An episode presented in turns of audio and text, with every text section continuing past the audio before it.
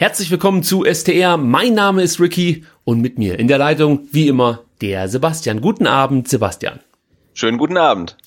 Ja, heute nehmen wir zur Tatortzeit auf, denn ähm, ja, es ist mächtig was los gewesen am Wochenende beim VfB Stuttgart.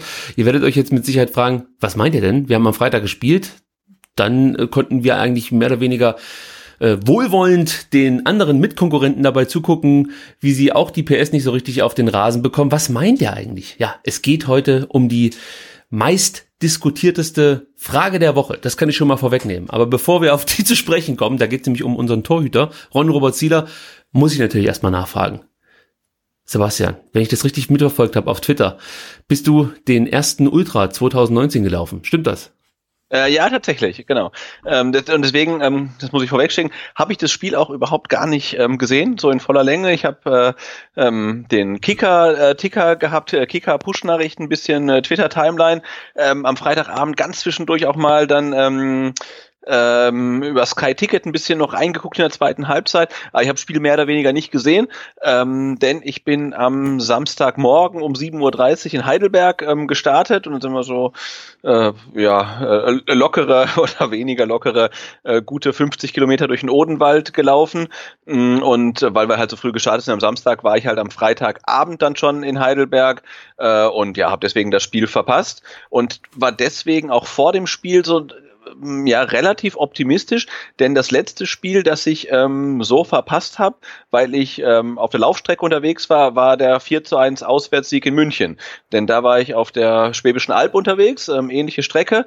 Ähm, und ja, da haben wir sensationell gewonnen. Ich habe auch nur die Push-Nachrichten irgendwie aufs Handy bekommen während des Laufens und konnte es kaum glauben.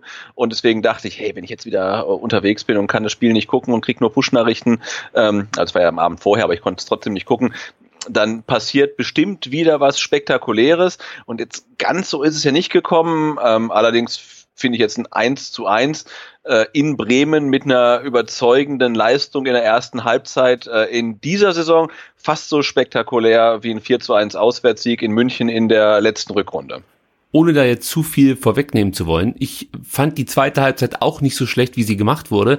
Ich kann mich nämlich an genügend Spiele erinnern, da sind wir unter so einem Druck zusammengebrochen und diesmal eben nicht. Aber da kommen wir gleich noch drauf zu sprechen. Jetzt muss ich natürlich erstmal wieder einen Hut ziehen vor 50 Kilometer. Das habe ich leider nicht geschafft. Ich habe es auf 12 geschafft dieses Wochenende. Aber immerhin, es war ein kleiner Anfang. Ich äh, bin am Neckar lang gejoggt und sogar in kurzer Hose. Und das, obwohl es dann schon kälter wurde, also für meine Verhältnisse. Ja, also ich bin jemand, der dann eher die lange Hose bevorzugt, aber die war in der Wäsche. So, das sind Internas, die bekommt ihr sonst in keinem anderen Podcast, muss ich ganz sagen. Also, habe ich noch nirgendwo gehört, dass jemand so detailliert über Laufgewohnheiten spricht. Außer vielleicht in einem Laufpodcast, aber das sind wir ja noch nicht. So. Ja gut, jetzt, da geht da geht's dann noch viel viel viel mehr ähm, ins Detail und welche äh, Körperstellen man sich vor so einem Lauf am besten mit Vaseline ähm, einreibt. Aber das möchte ich jetzt nicht weiter ausführen. Ja, das habe ich auch mal schon äh, anders. Ich, ich habe da mit Philipp Jordan schon mal drüber gesprochen, der mir das erklärt hat, bevor er seinen großen Lauf äh, von Utrecht nach Karlsruhe mhm. begonnen hat. Das war auch interessant. Also ja, kann man sich mit Sicherheit noch mal irgendwo im Internet raussuchen. Äh, der gute Philipp Jordan von Utrecht nach Karlsruhe schon ziemlich stark. So, jetzt aber auch mal endlich zum Fußball, denn darum soll es natürlich hier in diesem kleinen, aber feinen Podcast gehen. Der VfB Stuttgart spielt in Bremen und macht das aus meiner Sicht alles ganz ordentlich. Äh, natürlich hat das frühe Tor durch den guten Herrn Zuber sein Übriges dazu beigetragen, dass der VfB etwas entspannter das Spiel angehen konnte. Ähm, aber wie gesagt, insgesamt war ich sehr zufrieden mit dieser ersten Halbzeit. Weinziel hat auf die gleiche Startelf vertraut wie schon im Spiel gegen Leipzig und ähm, hat dann ja im Spiel immer variiert zwischen 3-3-2-2 und 5-4-1 und dann auch mal wieder 5-3-2. Also natürlich hauptsächlich auf die Defensive alles ausgerichtet, aber dann doch sehr variabel und auf die verschiedenen Angriffsmethoden der Bremer dann ja also häufig reagiert und ein bisschen umgestellt. Das hat mir wie gesagt sehr sehr gut gefallen. Äh, ja, das erste Tor durch durch Zuber, ich habe es gerade eben schon angesprochen, war aus meiner Sicht stark vorbereitet von Mario Gomez. Da sind wir gleich bei einem Punkt, den ich natürlich auch mit dir hier direkt besprechen möchte, denn der VfB hat in der ersten Halbzeit definitiv die Möglichkeit gehabt, ja, höher zu führen. Ein 3-0 war da durchaus drin. Ich habe für mich persönlich entschieden, dass ein 2-0 realistischer gewesen wäre, weil die erste Großchance von Mario Gomez, die er vergeben hat, da würde ich eher Pavlenka den Credit zusprechen wollen, weil Gomez macht da nicht so viel falsch. Pavlenka hält das Ding einfach Weltklasse, muss man einfach so sagen. Also da möchte ich Mario Gomez nicht allzu viel vorwerfen. Wenn ich ihm was vorwerfen kann in der ersten Halbzeit, dann ist es die Chance, die Kabak herausspielt. Aus meiner Sicht hat Gomez da zwei Optionen. Er kann selber schießen oder er spielt den Ball nochmal auf Kabak ab. Das ist die Chance, die man eigentlich nutzen muss und im direkten Gegenzug kassiert der VfB ja dann das 1 zu 1 mehr oder weniger ein Sonntagsschuss von Davy Glasen. Der hat eine gute Schusstechnik, das weiß man, aber der Schuss war auch nicht ganz unhaltbar. Äh, ich denke mal, Sebastian, du hast dir die Tore und auch die Chancen angeschaut, oder? Hast du die Zusammenfassung sehen können? Genau, ich habe die Zusammenfassung gesehen ähm, und ich habe ja auch äh, zwischendurch, wir waren dann ähm, am, am Freitagabend relativ äh, früh wieder im Hotel äh, und habe dann halt, wie gesagt, auch kurz mal über ähm, Sky so reingelinst, aber nur, nur mal kurz. Ähm, ja, ich habe es mir angeguckt und ich fand's halt ähm, die die erste Chance von Mario Gomez, äh, wo man denkt irgendwie, hey, die muss er auf jeden Fall machen. Ja, vielleicht muss er die machen, aber ich fand es halt im Vorfeld so bemerkenswert, dass er den, den Spielaufbau der Bremer stört und den Ball gewinnt und sich den Ball dann vorlegt und allein aufs Tor marschiert. Also ich habe, glaube ich, in dieser Saison noch nicht gesehen, dass er da so aktiv reingeht und und und und presst und und dann halt so eine so eine Umschaltsituation halt schafft und die auch dann selber abschließt. Also das fand ich schon ähm, ziemlich spektakulär. Dass er dann halt dann nicht erfolgreich abschließt, ist schade, aber er, ja, er hat sie sich selbst generiert und er vergibt sie dann, würde ich sagen, okay, das ist pari, ähm, aber das Ding halt, wo, wo, wo, wo, wo Kabak dann ähm, im, im, im besten Lucio-Stil irgendwie 60 äh, Meter halt quer übers Feld marschiert und alle Gegenspieler irgendwie abschüttelt wie lästige Fliegen und ihn dann anspielt. Also entweder Gomez spielt zurück und, und, und Kabak darf dann das Tor machen und die ganze Türkei explodiert ähm, ähm, oder er macht ihn halt selber selber rein, aber das war dann schon so ein bisschen schwach. Und ich habe so dann für mich, ähm, als wir noch die Frage der Woche hatten mit, mit Zieler, ähm, äh, so, so Parallelen gezogen das, was halt Ron Robert Zieler hinten vielleicht eventuell hätte halten können, ähm, ist halt vorne das, was Mario Gomez hätte eventuell verwandeln können. Und das zieht sich halt so wie ein roter Faden durch die ganze Saison. Es ist nicht so, dass man sagen könnte, es ist völlig verheerend, aber es ist halt auch nicht so gut, wie es sein könnte.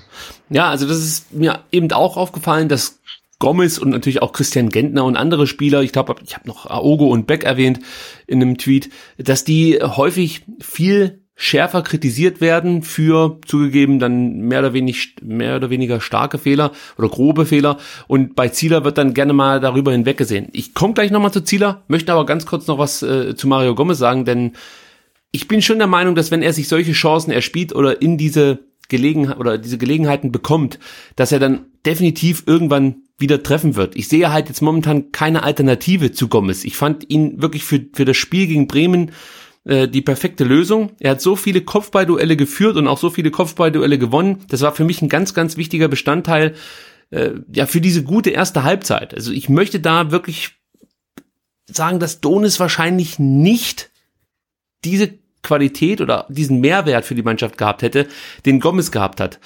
Vielleicht hätte Donis ein Tor erzielen können, ja. Mag sein, dass er vielleicht auch das erste oder die erste Großchance verwertet hätte, vielleicht auch die zweite. Darüber kann man diskutieren. Wir werden es nie hundertprozentig wissen. Aber die Arbeit, die Gomez über die ersten 45 Minuten, hauptsächlich über die ersten 45 Minuten geleistet hat, die waren für mich ganz entscheidend, dass der VfB überhaupt 1-0 geführt hat und diese Chancen hatte, zum 2 zu 0 und zum 3 zu 0 zu kommen. Und das finde ich halt, äh, sollte man berücksichtigen, wenn man ihn hier zu Recht kritisiert. Ich bin da absolut dabei. Wie gesagt, gerade bei dieser zweiten Chance, das muss ein Tor sein. Also das kann einfach nicht anders sein. Das muss ein Tor sein. Und ähm, ja, bei, bei der ersten Chance, ich habe es ja schon vorhin ausgeführt, muss man ein paar Flenker einfach dann den Credit geben und sagen, Junge, den hast du hervorragend gehalten. In Gomez in Topform macht den wahrscheinlich doch irgendwie, aber ja, es ist halt letzten Endes jetzt so, wie es ist ähm, und, und er ja, vergibt diese Chance. Mal sehen, wie das jetzt weitergeht mit Mario Gomez. Und dann kommen wir schon zu einem zweiten Thema. Oder ich, Moment, noch, ich muss ja. kurz noch einhaken. Ich habe dann äh, nämlich zwischendurch, als wir dann wieder ne, im Hotel waren und dann, ähm, um, es war gar nicht Sky, es war Eurosport geguckt haben,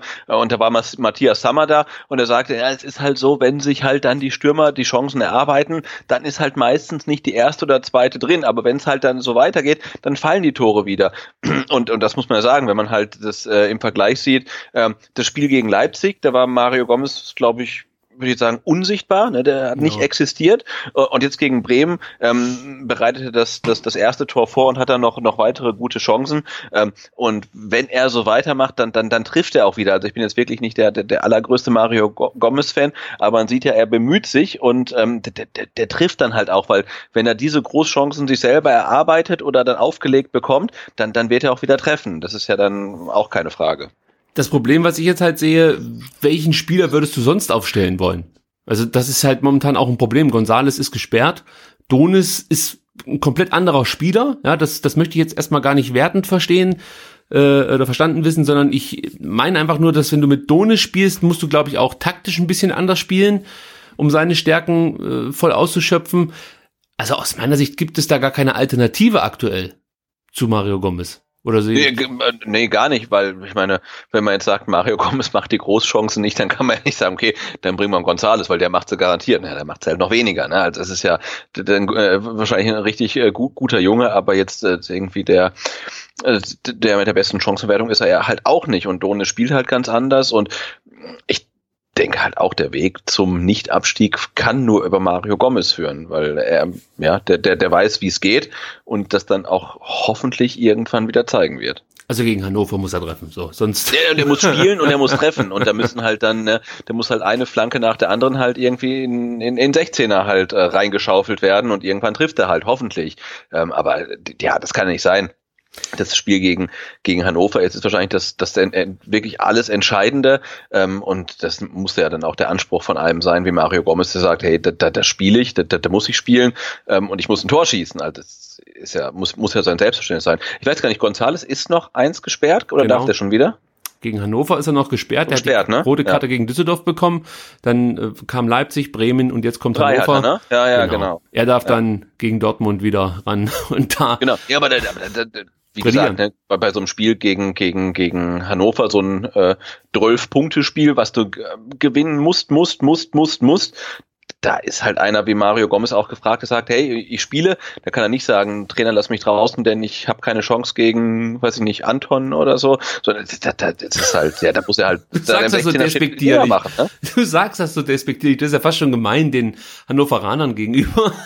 Das Nein, aber das muss ja sein Anspruch sein. Ja, also natürlich. Von, von, von jedem eigentlich, aber gerade halt von Mario Gomez.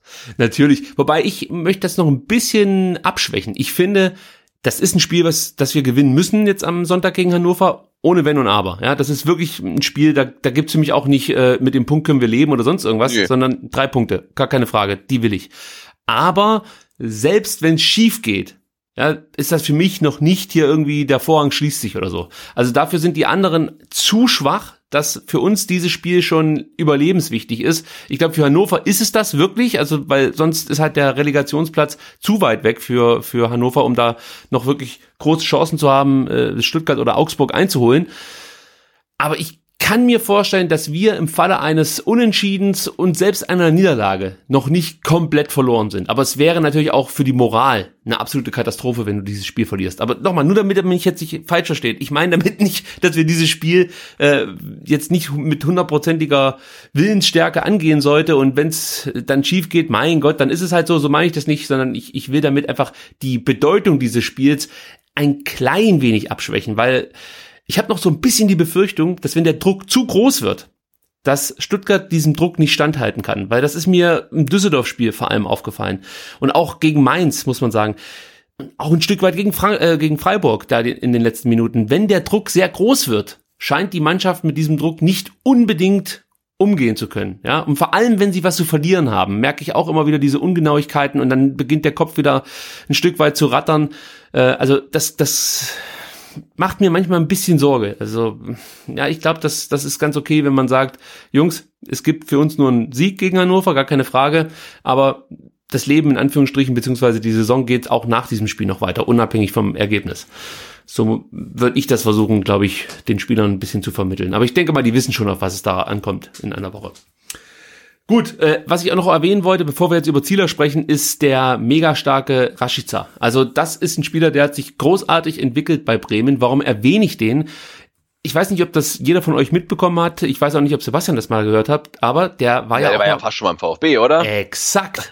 Exakt. Ich weiß nicht, wie fast er beim VfB war, aber das Gerücht ging hier oben, dass, dass ähm, die Stuttgarter an ihm dran sind. Genau, im Sommer 2017 äh, sah es danach aus, dass Rashica zum VfB wechseln würde. Das hat sich dann zerschlagen. Ich weiß jetzt nicht, ob das mit der äh, Vorstandswechselgeschichte was zu tun hatte. Ich habe von dem Gerücht, ich habe extra mal geguckt, erst Mitte August was äh, gehört. Also das spricht dafür, dass Reschke da äh, die Kontakte geknüpft hat. Man muss dazu sagen, als Rashica letzten Winter nach Bremen kam, hat er auch nicht sofort funktioniert. Der hat ein paar Monate gebraucht, um sich einzufinden gut möglich, dass er beim VfB vielleicht dann äh, nicht diesen Weg genommen hätte, den er jetzt aktuell nimmt in Bremen. Aber das ist ein Spieler, da schnallst du mit der Zunge. Für mich war das eigentlich der Spieler des Spiels. Also phänomenaler Spieler und ich habe mich schon ein bisschen geärgert, dass er das falsche Trikot getragen hat in diesem Spiel, weil genau so ein Typ, der fehlt uns natürlich mit seiner ja, mit, ich weiß gar nicht, was ich da zuerst herausheben soll. Extreme äh, sch gute Schüsse hat er drauf, die Pässe sind großartig, die das Tempo, die Dribblings, alles ist großartig bei diesem Spieler. Also auf den freue ich mich, äh, wenn ich den dann in Zukunft häufiger in der Bundesliga beobachten darf. Am liebsten natürlich beim VfB. Das wollte ich noch unbedingt herausstellen. so, und jetzt kommen wir zu unserem Lieblingsthema, muss ich fast schon sagen. Also, äh, warum, warum habe ich mich mit Sebastian zusammen dafür entschieden, heute die Frage zu stellen, ob der VfB ein Torwartproblem hat. Das möchte ich erstmal kurz erklären. Also, das hatte viel, wirklich sehr viel mit dem Gegentor zu tun, das der VfB bekommen hat. Das definitiv jetzt nicht irgendwie ja ein Torwartfehler war, aber ich habe äh, auf Twitter auch geschrieben, ich glaube, dass an einem guten Tag 15 von 18 Bundesliga-Torhüter diesen Ball halten können, weil es ist halt, äh, glaube ich, wenn ich das jetzt richtig ausdrücke, äh, ein technisches Ding, dass du übergreifen musst in so einem Moment und dann bessere Chancen hast, an den Ball zu kommen. Ist natürlich leicht, leicht gesagt von mir, aber das war der Aufhänger, warum ich mich mit Ron Robert Zieler etwas mehr beschäftigt habe. Wir haben ja hier auch im Podcast schon mal das Thema angesprochen, dass Zieler keiner ist, der die Unhaltbaren hält, auch nicht so viel Sicherheit in dieser Saison ausstrahlt, aber es war immer relativ vage. Also habe ich mich mal so ein bisschen an die Zahlen rangewagt und habe mir angeschaut, was der Zieler so im Laufe dieser Saison fabriziert hat. Und da ist mir wirklich die Kinnlade nach unten geschossen, muss ich einfach so sagen. Denn wenn man sich so diese, diese durchschnittlichen Werte anschaut, die man ja überall im Internet äh, findet, dann sieht man halt, Thema abgewehrte Schüsse, Ron Robert Zieler auf Platz 18. Ja, die, äh, ja, wie, wie nennt man das jetzt hier, weiße Weste, also Spiele zu Null ist Ron Robert Zieler auf Platz 15. Strafraumbeherrschung auf Platz 19. Ja, dann noch keine Elfmeter gehalten. Gut, sei es drum. äh, Ich weiß gar nicht, wie viel wir gegen uns bislang bekommen haben. Das ist mir auch scheißegal. Ein Elfmeter ist ja 75-prozentig ein, ein Tor, von da, da gebe ich nicht so viel drauf. Aber zum Beispiel auch Großchancen vereitelt. Auch hier nur unter allen Bundesliga-Torhütern auf Platz 18. Für sich kann er verbuchen, dass er bei Paraden zumindest Platz 7 einnimmt. So, aber das war's dann letzten Endes schon. Und wenn man sich das Spiel zum Beispiel anschaut, jetzt gegen Bremen, da hat er eine Pass- bzw. Abschlagquote von weit unter 30 Prozent, irgendwas mit 26 Prozent oder so. Da dachte ich mir zuerst, ja, okay, das ist normal, ein Torhüter schlägt den Ball lang und äh, das ist ja nicht so außergewöhnlich, dass dann ein, ein anderer Spieler an den Ball kommt.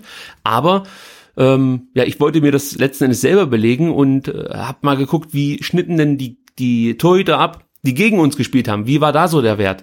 Da musste ich halt sehen, dass Zieler mit seinen 26,2 Prozent, deshalb habe ich es rausgesucht, äh, auch wirklich weit zurückhinkt. Ja? Pavlenka in dem Spiel zum Beispiel 69,2 Prozent äh, ist seine Passquote gewesen, Gulaschi 48 Prozent, Rensing 50 Prozent, Schwolo 46,7 Prozent. Also die sind alle deutlich besser als er. Und ich habe immer weiter gesucht und habe wirklich so einen Wert nirgendwo gefunden. Und das war der Aufhänger, warum ich mir überlegt habe, äh, lass uns doch mal die Frage stellen, ob der VfB ein Torwartproblem hat. Jetzt gebe ich das Ergebnis bekannt, Sebastian, und dann bin ich mal auf deine Einschätzung gespannt. da musst du dich ja auch in die Nesseln setzen. also, es haben ähm, 72 Prozent für Nein gestimmt. Also der VfB hat kein Torwartproblem und 28 Prozent meinen, ja, der VfB hat ein Torwartproblem. Ich glaube, du hast auch noch ein paar Zahlen von Instagram. Ja, wir haben äh, auf Instagram gefragt und da ist es tatsächlich fast identisch. Äh, Frage der Woche, hat der VfB ein Torwartproblem? Ja sagen 31 Prozent, Nein sagen 69 Prozent. Genau Also- andersrum. Nein sagen. Nee, Äh, du hast recht. sorry, ja, hab ich ja. falsch- nee, falsch nee, gesagt? ich hab's Also- falsch, ich hab's falsch, ich hab's falsch. Du hast richtig Also- gesagt, ja. Also 70 Prozent äh, äh, ähm, sagen, wir haben kein Torwartproblem, 30 genau. sagen, ja, wir haben ein Torwartproblem. Ähm, und äh, ja, und ich find's halt erstaunlich, mh, hm, jetzt abgesehen von den von den absoluten Zahlen ähm, im Vergleich zur letzten Saison, weil hätten wir diese Frage gestellt na, nach dem 34. Spieltag der letzten Saison hätten 100 Prozent gesagt, wir haben kein Torwartproblem und 0 Prozent hätten gesagt, wir haben ein Torwartproblem. Und da lässt sich ja mal festhalten, also abgesehen jetzt von irgendwelchen Prozentzahlen, dass Ron Robert Zieler nicht besser, sondern schlechter geworden ist. Das, das, ist nun mal Fakt. Ich und da muss man sich ja fragen, ne, wa, wa, was, woran liegt es? Und ein Blick auf die Tabelle offenbart, der VfB hat über 50 Gegentore, ich glaube 51 sind's, 51 Gegentore nach 23 Spielen bekommen. Ähm, und die Frage, warum das so ist, muss man ja dann in erster Linie der VfB-Defensive stellen. Und ähm, im Gegensatz zur Abstiegssaison äh, wo wir ähnlich viele Gegentore bekommen haben, steht da, stehen da hinten jetzt kein, kein, äh, kein Tüton mehr und kein Niederstrecker und kein Luschek, sondern halt echt Spieler, von denen man denkt, die können es doch. Ne? Also wir haben einen Zieler, der ist Weltmeister 2014. Wir haben einen Pavard, der ist äh, Weltmeister 2018. Wir haben einen Baumgartel, der ist äh, äh hin und wieder U21 Kapitän. Wir haben Kempf, der ist auch U21 Nationalspieler. Und dann haben wir noch jetzt einen äh, einen Kabak bekommen, der auch super gut ist und einen Bartstube als alt-international. Also ich finde, die Defensive personell, die, die, die ist ja richtig, richtig gut. Aber warum haben wir 51 Gegentore? Und in, ich finde, da, da muss man halt dann alles hinterfragen. Also sowohl das Zusammenspiel der einzelnen ähm, äh, Mannschaftsabteilungen von Defensiv Mittelfeld äh, zur, zur Defensive, aber natürlich auch ähm, den, den Torwart. Weil ja, wie gesagt, wenn man nach 23 Spielen 51 Gegentore hm, gefressen hat, dann stimmt irgendwas überhaupt gar nicht. Und das muss ich auch noch kurz erwähnen. Es geht natürlich nicht darum, dass Ron Robert Zieler das größte Problem des VfB Stuttgart aktuell ist, aber er ist Teil der Mannschaft letzten Endes und er gliedert sich mit seinen Leistungen, finde ich, ja, eigentlich ins Mannschaftsgefüge und das meine ich jetzt dann eher negativ mit ein. Ja, also das ist mit Sicherheit jetzt nicht so, dass Ron Robert Zieler der einzige Spieler ist, der herausragt unter vielen Blinden, sondern er ist eben auf einem ähnlichen Niveau wie seine Mitspieler unterwegs. Und auch hier möchte ich nochmal Zahlen sprechen lassen. Ich habe ja gerade eben erzählt, dass er eigentlich bei allen wichtigen äh, Rankings und, und ähm, ja, einfach so die, die, die wichtigen Zahlen für Torhüter eher im weiten unteren Bereich der Bundesliga anzusiedeln ist. Und wenn man sich das gleiche für 2017 2018 äh, raussucht, dann sieht man zum Beispiel abgewehrte Schüsse, Platz zwei, da war er der zweitbeste Torhüter, da ist er jetzt auf 18, ja. Oder äh, das gleiche gilt zum Beispiel für Großchancen vereitelt, auch da war er auf Platz zwei, auch da ist er jetzt auf Platz 18. Also das geht bei, bei wirklich bei jedem dieser Parametern so, dass er sich deutlich verschlechtert hat. So, und das mag natürlich damit zu tun haben, dass auch die Vordermänner von ihm jetzt nicht die beste Leistung abliefern und dass er es da vielleicht auch ein bisschen schwerer hat, aber ich finde, so ganz aus der Kritik kann man Ron Robert Zieler hier nicht nehmen. Er ist definitiv Teil des Problems, das der VfB Stuttgart aktuell hat. Und äh, was ich jetzt nicht anstoßen will, ist eine generelle Torwartdiskussion, weil ich der Meinung bin, dass Kral und Meier dieses Problem aktuell nicht lösen könnten. Also da ist für mich ganz klar Zieler weiterhin gesetzt.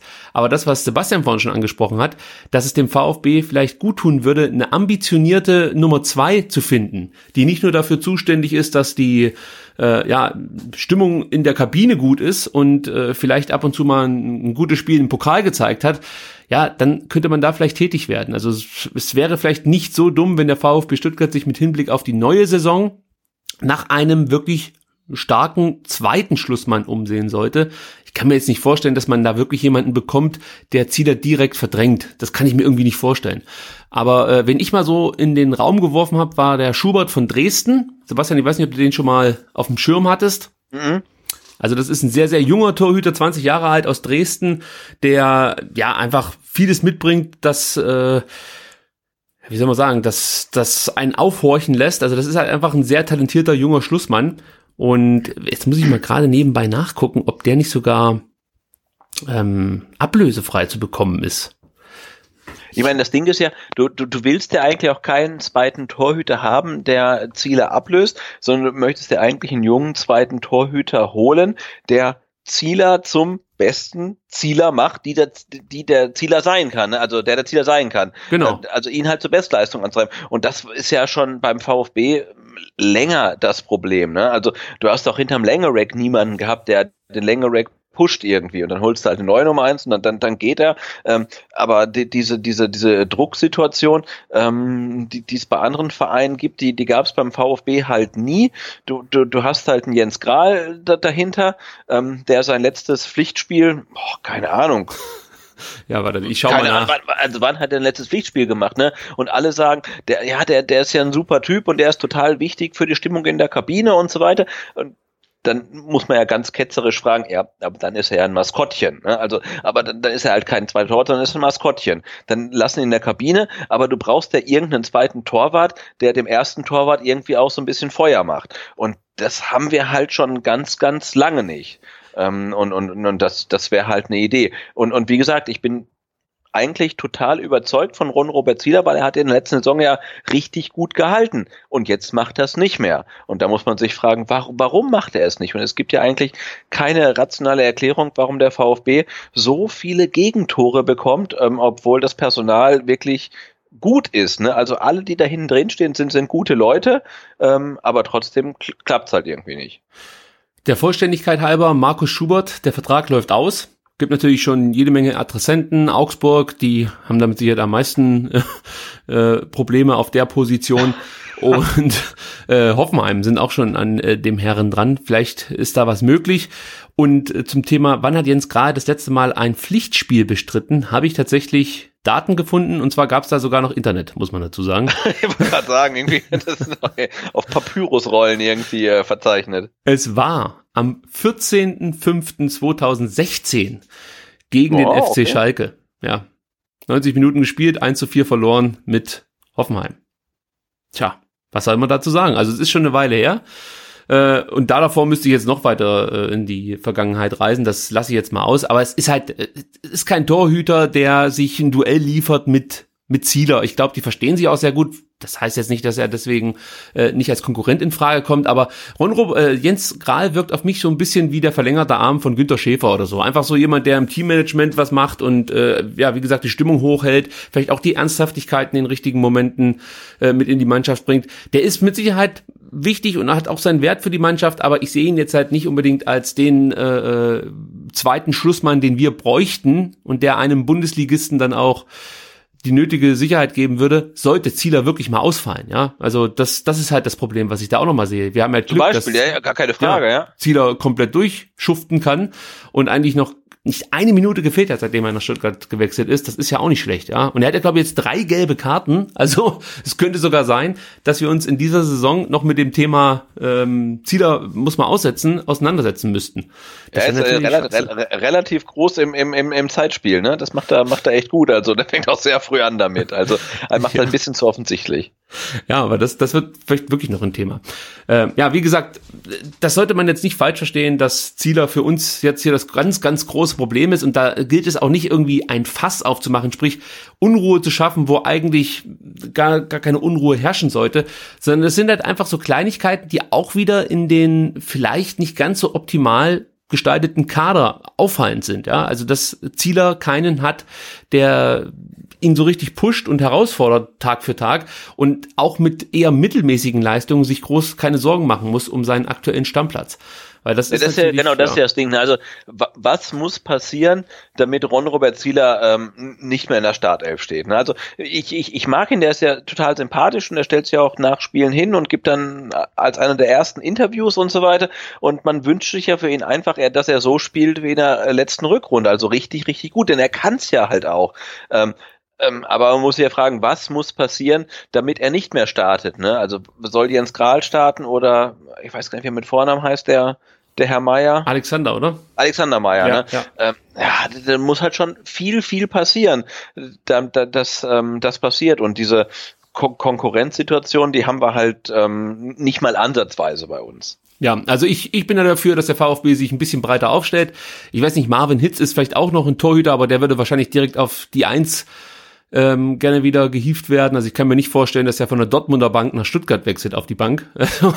das, das schließt sich komplett aus. Der ist jetzt auch nicht mehr der allerjüngste mit 31. Das heißt für Torhüter jetzt noch nicht unbedingt was, aber ich bin der Meinung, dass er jetzt nicht so viel besser ist als Ron Robert Zieler. Also die nehmen sich für mich jetzt persönlich nicht allzu viel. Ich bin eher ein Fan davon, dass man sich einen jungen Torhüter dazu holt, der aber schon Qualität hat und äh, dann vielleicht auch Ron Robert Zieler irgendwann ablösen kann. Was wir auch nicht vergessen dürfen, Zielers Vertrag läuft 2020 aus.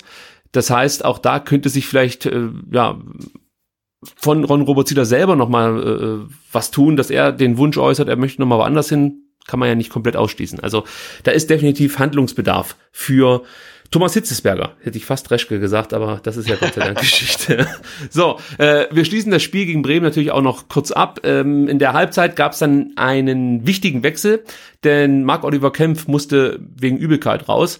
Christian Gentner kam rein und da ging natürlich das große Geschrei auch schon sofort los. Jetzt kommt der Gentner und jetzt ist ja komplett hier alles im Arsch und da geht ja gar nichts mehr. Ist halt auch wieder das. Eigentlich eine Kritik, die zu dem Zeitpunkt noch völlig unangebracht war. Insgesamt hat Christian Gentner hier kein herausragendes Spiel gespielt, mit Sicherheit aber auch nicht sein schlechtestes Spiel abgeliefert und er war weder daran schuld, dass der VfB Stuttgart hier keine drei Punkte mitgenommen hat, noch konnte er halt einfach ja, auf sich aufmerksam machen und äh, Argumente sammeln für einen Startelf-Einsatz gegen Hannover. Also mir ist die Kritik da manchmal einfach etwas zu un unverhältnismäßig und das prangere ich dann auch so ein Stück weit an, weil das bringt ja letzten Endes niemanden was, dass man die Leute einfach nur aufgrund ihres Namens beschimpft und die Leistungen, die gezeigten Leistungen komplett außen vor lässt. Ja, was man Gentner hier ankreiden kann in diesem Spiel, es gab ich kann mich an einen eklatanten Fehlpass erinnern und es gab nochmal so, einen, so, einen, so einen etwas ja vermeidbaren Fehlpass, den ich aber auch schon von diversen anderen Spielern gesehen habe.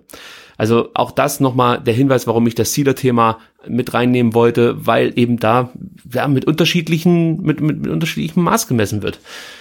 Ähm, kurz was zur Aufstellung noch.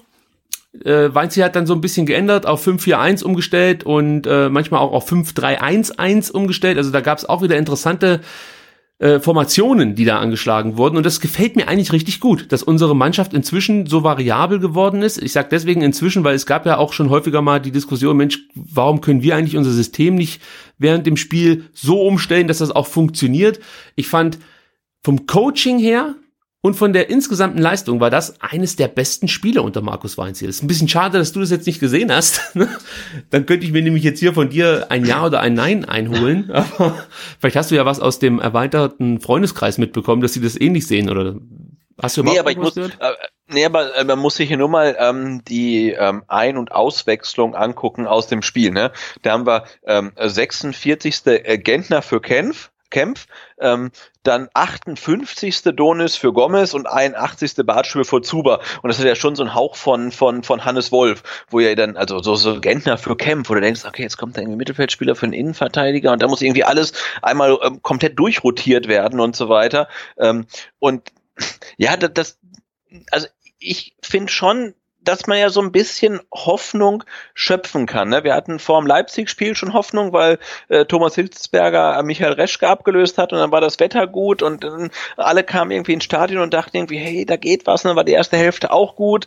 Ähm, und das hat sich jetzt ja dann schon ein bisschen äh, fortgesetzt und äh, Markus Weinziel ähm, zeigt jetzt ja wirklich, ähm, dass er ja auch vor großen Namen dann keine, keine, ähm, kein, keinen Stopp macht und keine Rücksicht kennt. Ne? Also Gentner hat jetzt anscheinend wirklich einen Stammplatz auf der Bank.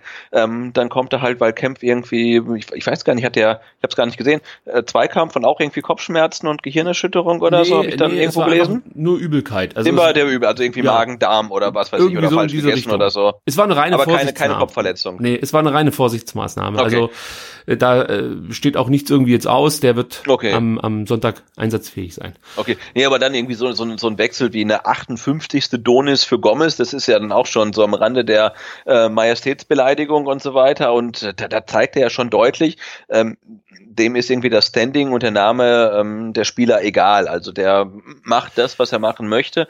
Und mittlerweile mag man ja fast dran zu glauben, dass es irgendwie auch fruchtet. Wobei der Wechsel Donis Gomez eigentlich wirklich ein sehr taktischer Wechsel war, weil du halt einfach gesehen hast, wenn wir überhaupt noch Befreiungsaktionen starten, dann kommt es hier aufs Tempo drauf an. Und da hat natürlich Donis absoluten Vorteil gegenüber Gomez. Ja, das hat man Klar, schon gemerkt. Aber, aber Markus Weinzel ist halt der Trainer, der sich halt, glaube ich, in seiner allerersten PK hingesetzt hat äh, und, und, und wurde halt äh, gefragt nach der Personallegende und hat gesagt, ja, der, der ist der Kapitän und der spielt halt. Ne? Also ja. da hat man schon gemerkt, der, der hält an den Leuten fest und der hat auch Mario Gomez halt immer durchspielen lassen, egal wie schlecht er war. Und bei dem hat es irgendwann auch, weiß nicht, in der Winterpause irgendwann Klick gemacht und hat gemerkt, okay, wenn ich halt auf die Namen gucke, dann steigen wir ab, ne? Also das, ist halt so. Und und jetzt ähm, sagt er halt, okay, ich, ich mache das, was ich äh, für für für richtig halte und ich scheiß auf die Namen und dann wechsle ich halt auch in der vor der 60. Minute Mario Gomez aus. Und ähm, und das muss einem Hoffnung machen. Er wirkt in seinem Handeln etwas befreiter, seitdem Reschke weg ist. Und ähm, ja, das ja, absolut, ja. kann man jetzt im Nachhinein ja auch sagen, dass es diese Gerüchte äh, gab und inzwischen gelten die ja fast schon als bestätigt, dass sich Reschke da doch dann massiv in die Trainerarbeit mit eingemischt hat und vielleicht gibt das Weinze jetzt auch nochmal die nötige Sicherheit, die er gebraucht hat, um wirkliche Entscheidungen, die er vielleicht vorher nicht getroffen hat, jetzt durchzudrücken, weil er die Rückendeckung von Hitzesberger hat. Ist jetzt einfach nur eine Hypothese, klar, gar keine Frage, kann auch einfach Glück sein, darf man auch nicht vergessen, aber das haben wir ja auch schon ausgemacht. Glück gehört einfach mit dazu, muss man so sagen. Ja, also das ist halt ein ganz wichtiger Faktor auch beim Fußball, dass du hier und da mal ein bisschen Glück brauchst, um einen Punkt oder drei äh, ja, für dich zu gewinnen.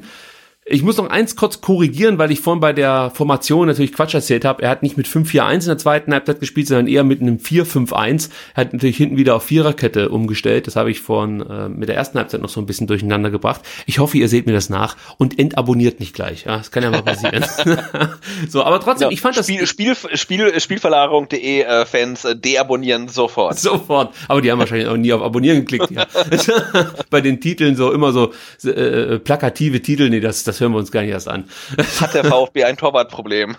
Heute auf jeden Fall. Heute kommt das, das wird heute der Titel. oh, oh, oh. Ich sehe schon die vielen Daumen nach unten. Gut, sei es drum. Ja, aber das muss ich noch ganz kurz zu der Formation sagen, was ich dann auch cool fand, als man praktisch mit dieser äh, Fünferkette im Mittelfeld gespielt hat, die natürlich sehr defensiv agiert hat, war es immer wieder schön zu sehen, dass sich immer nur dann ein Spieler aus der Kette gelöst hat, wenn fünf auf einer Höhe standen, also wenn fünf äh, äh VfB-Spieler im Mittelfeld auf einer Höhe standen, erst dann durfte einer wieder aus dieser Kette rausrücken, um zum Beispiel anzulaufen oder so. Das war sehr diszipliniert, das hat mir richtig gut gefallen, das sah taktisch aus meiner Sicht sehr gut aus. Also ich möchte jetzt hier nicht äh, in Ekstase äh, direkt überleiten, nach dieser ganzen Tristesse der letzten Monate, aber das Spiel hat mir wirklich Mut gemacht äh, jetzt mit Hinblick auf die nächsten Aufgaben. Im Vergleich zum Leipzig-Spiel, da wurde mir zu viel, zu schön geredet, aber das war einfach ne, ein hart erarbeiteter Punkt in Bremen und den also erstens mal hast du was Zählbares jetzt in der Hand im Vergleich zu Leipzig und zweitens mal werde ich die Leistung einfach viel, viel höher als das, was wir gegen Leipzig gesehen haben. Also das, das war schon sehr, sehr gut, muss man definitiv so sagen. Ja, Bremen drückt, Stuttgart bleibt stabil, habe ich mir noch notiert. Äh, das haben wir im Endeffekt jetzt schon äh, ausgeführt und dann möchte ich natürlich Ron Robert Zieler auch noch loben, nachdem wir ihn ja hier schon ein bisschen kritisiert haben, weil Zieler hat in der zweiten Halbzeit definitiv mit zwei tollen Paraden hauptsächlich mit der phänomenalen Parade in der 79. Minute gegen Gebre Selassie dazu beigetragen, dass der VfB dieses Spiel nicht verloren hat. Also das möchte ich jetzt hier gar nicht in Abrede stellen, aber zur ganzen Wahrheit gehört halt auch, den Schuss von Klaassen kann er halten, der von Gebre Selassie ist schwer zu halten, also sind wir dann da auch wieder pari und äh, das Ding ist soweit okay.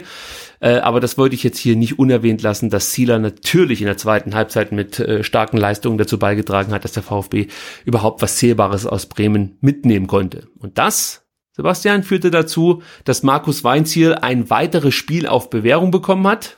Hitzesberger hat gesagt, natürlich ist er unser Trainer gegen Hannover und ähm, er schlängelt sich da aktuell so durch. So, jetzt will ich von dir mal gerne wissen, wie du das findest, dass man Weinziel mehr oder weniger von Spieltag zu Spieltag äh, ja eine Jobgarantie gibt. Oder eigentlich keine Jobgarantie, sondern einfach nur sagt, das nächste Spiel bekommst du auch noch. Genau. Ah, ich habe jetzt äh, tatsächlich das Ganze drumherum um das Spiel halt gar nicht mehr mitbekommen, was jetzt wahrscheinlich auch gar nicht gar nicht schlecht ist. Und wir hatten es ja, glaube ich, letzte Woche schon thematisiert. Ne? Also eigentlich musst du ihm ein Endspiel geben und sag, äh, sagen, äh, Markus Weinziel muss gegen Hannover die Mannschaft zu einem Sieg führen, sonst ähm, ist, ist er Geschichte.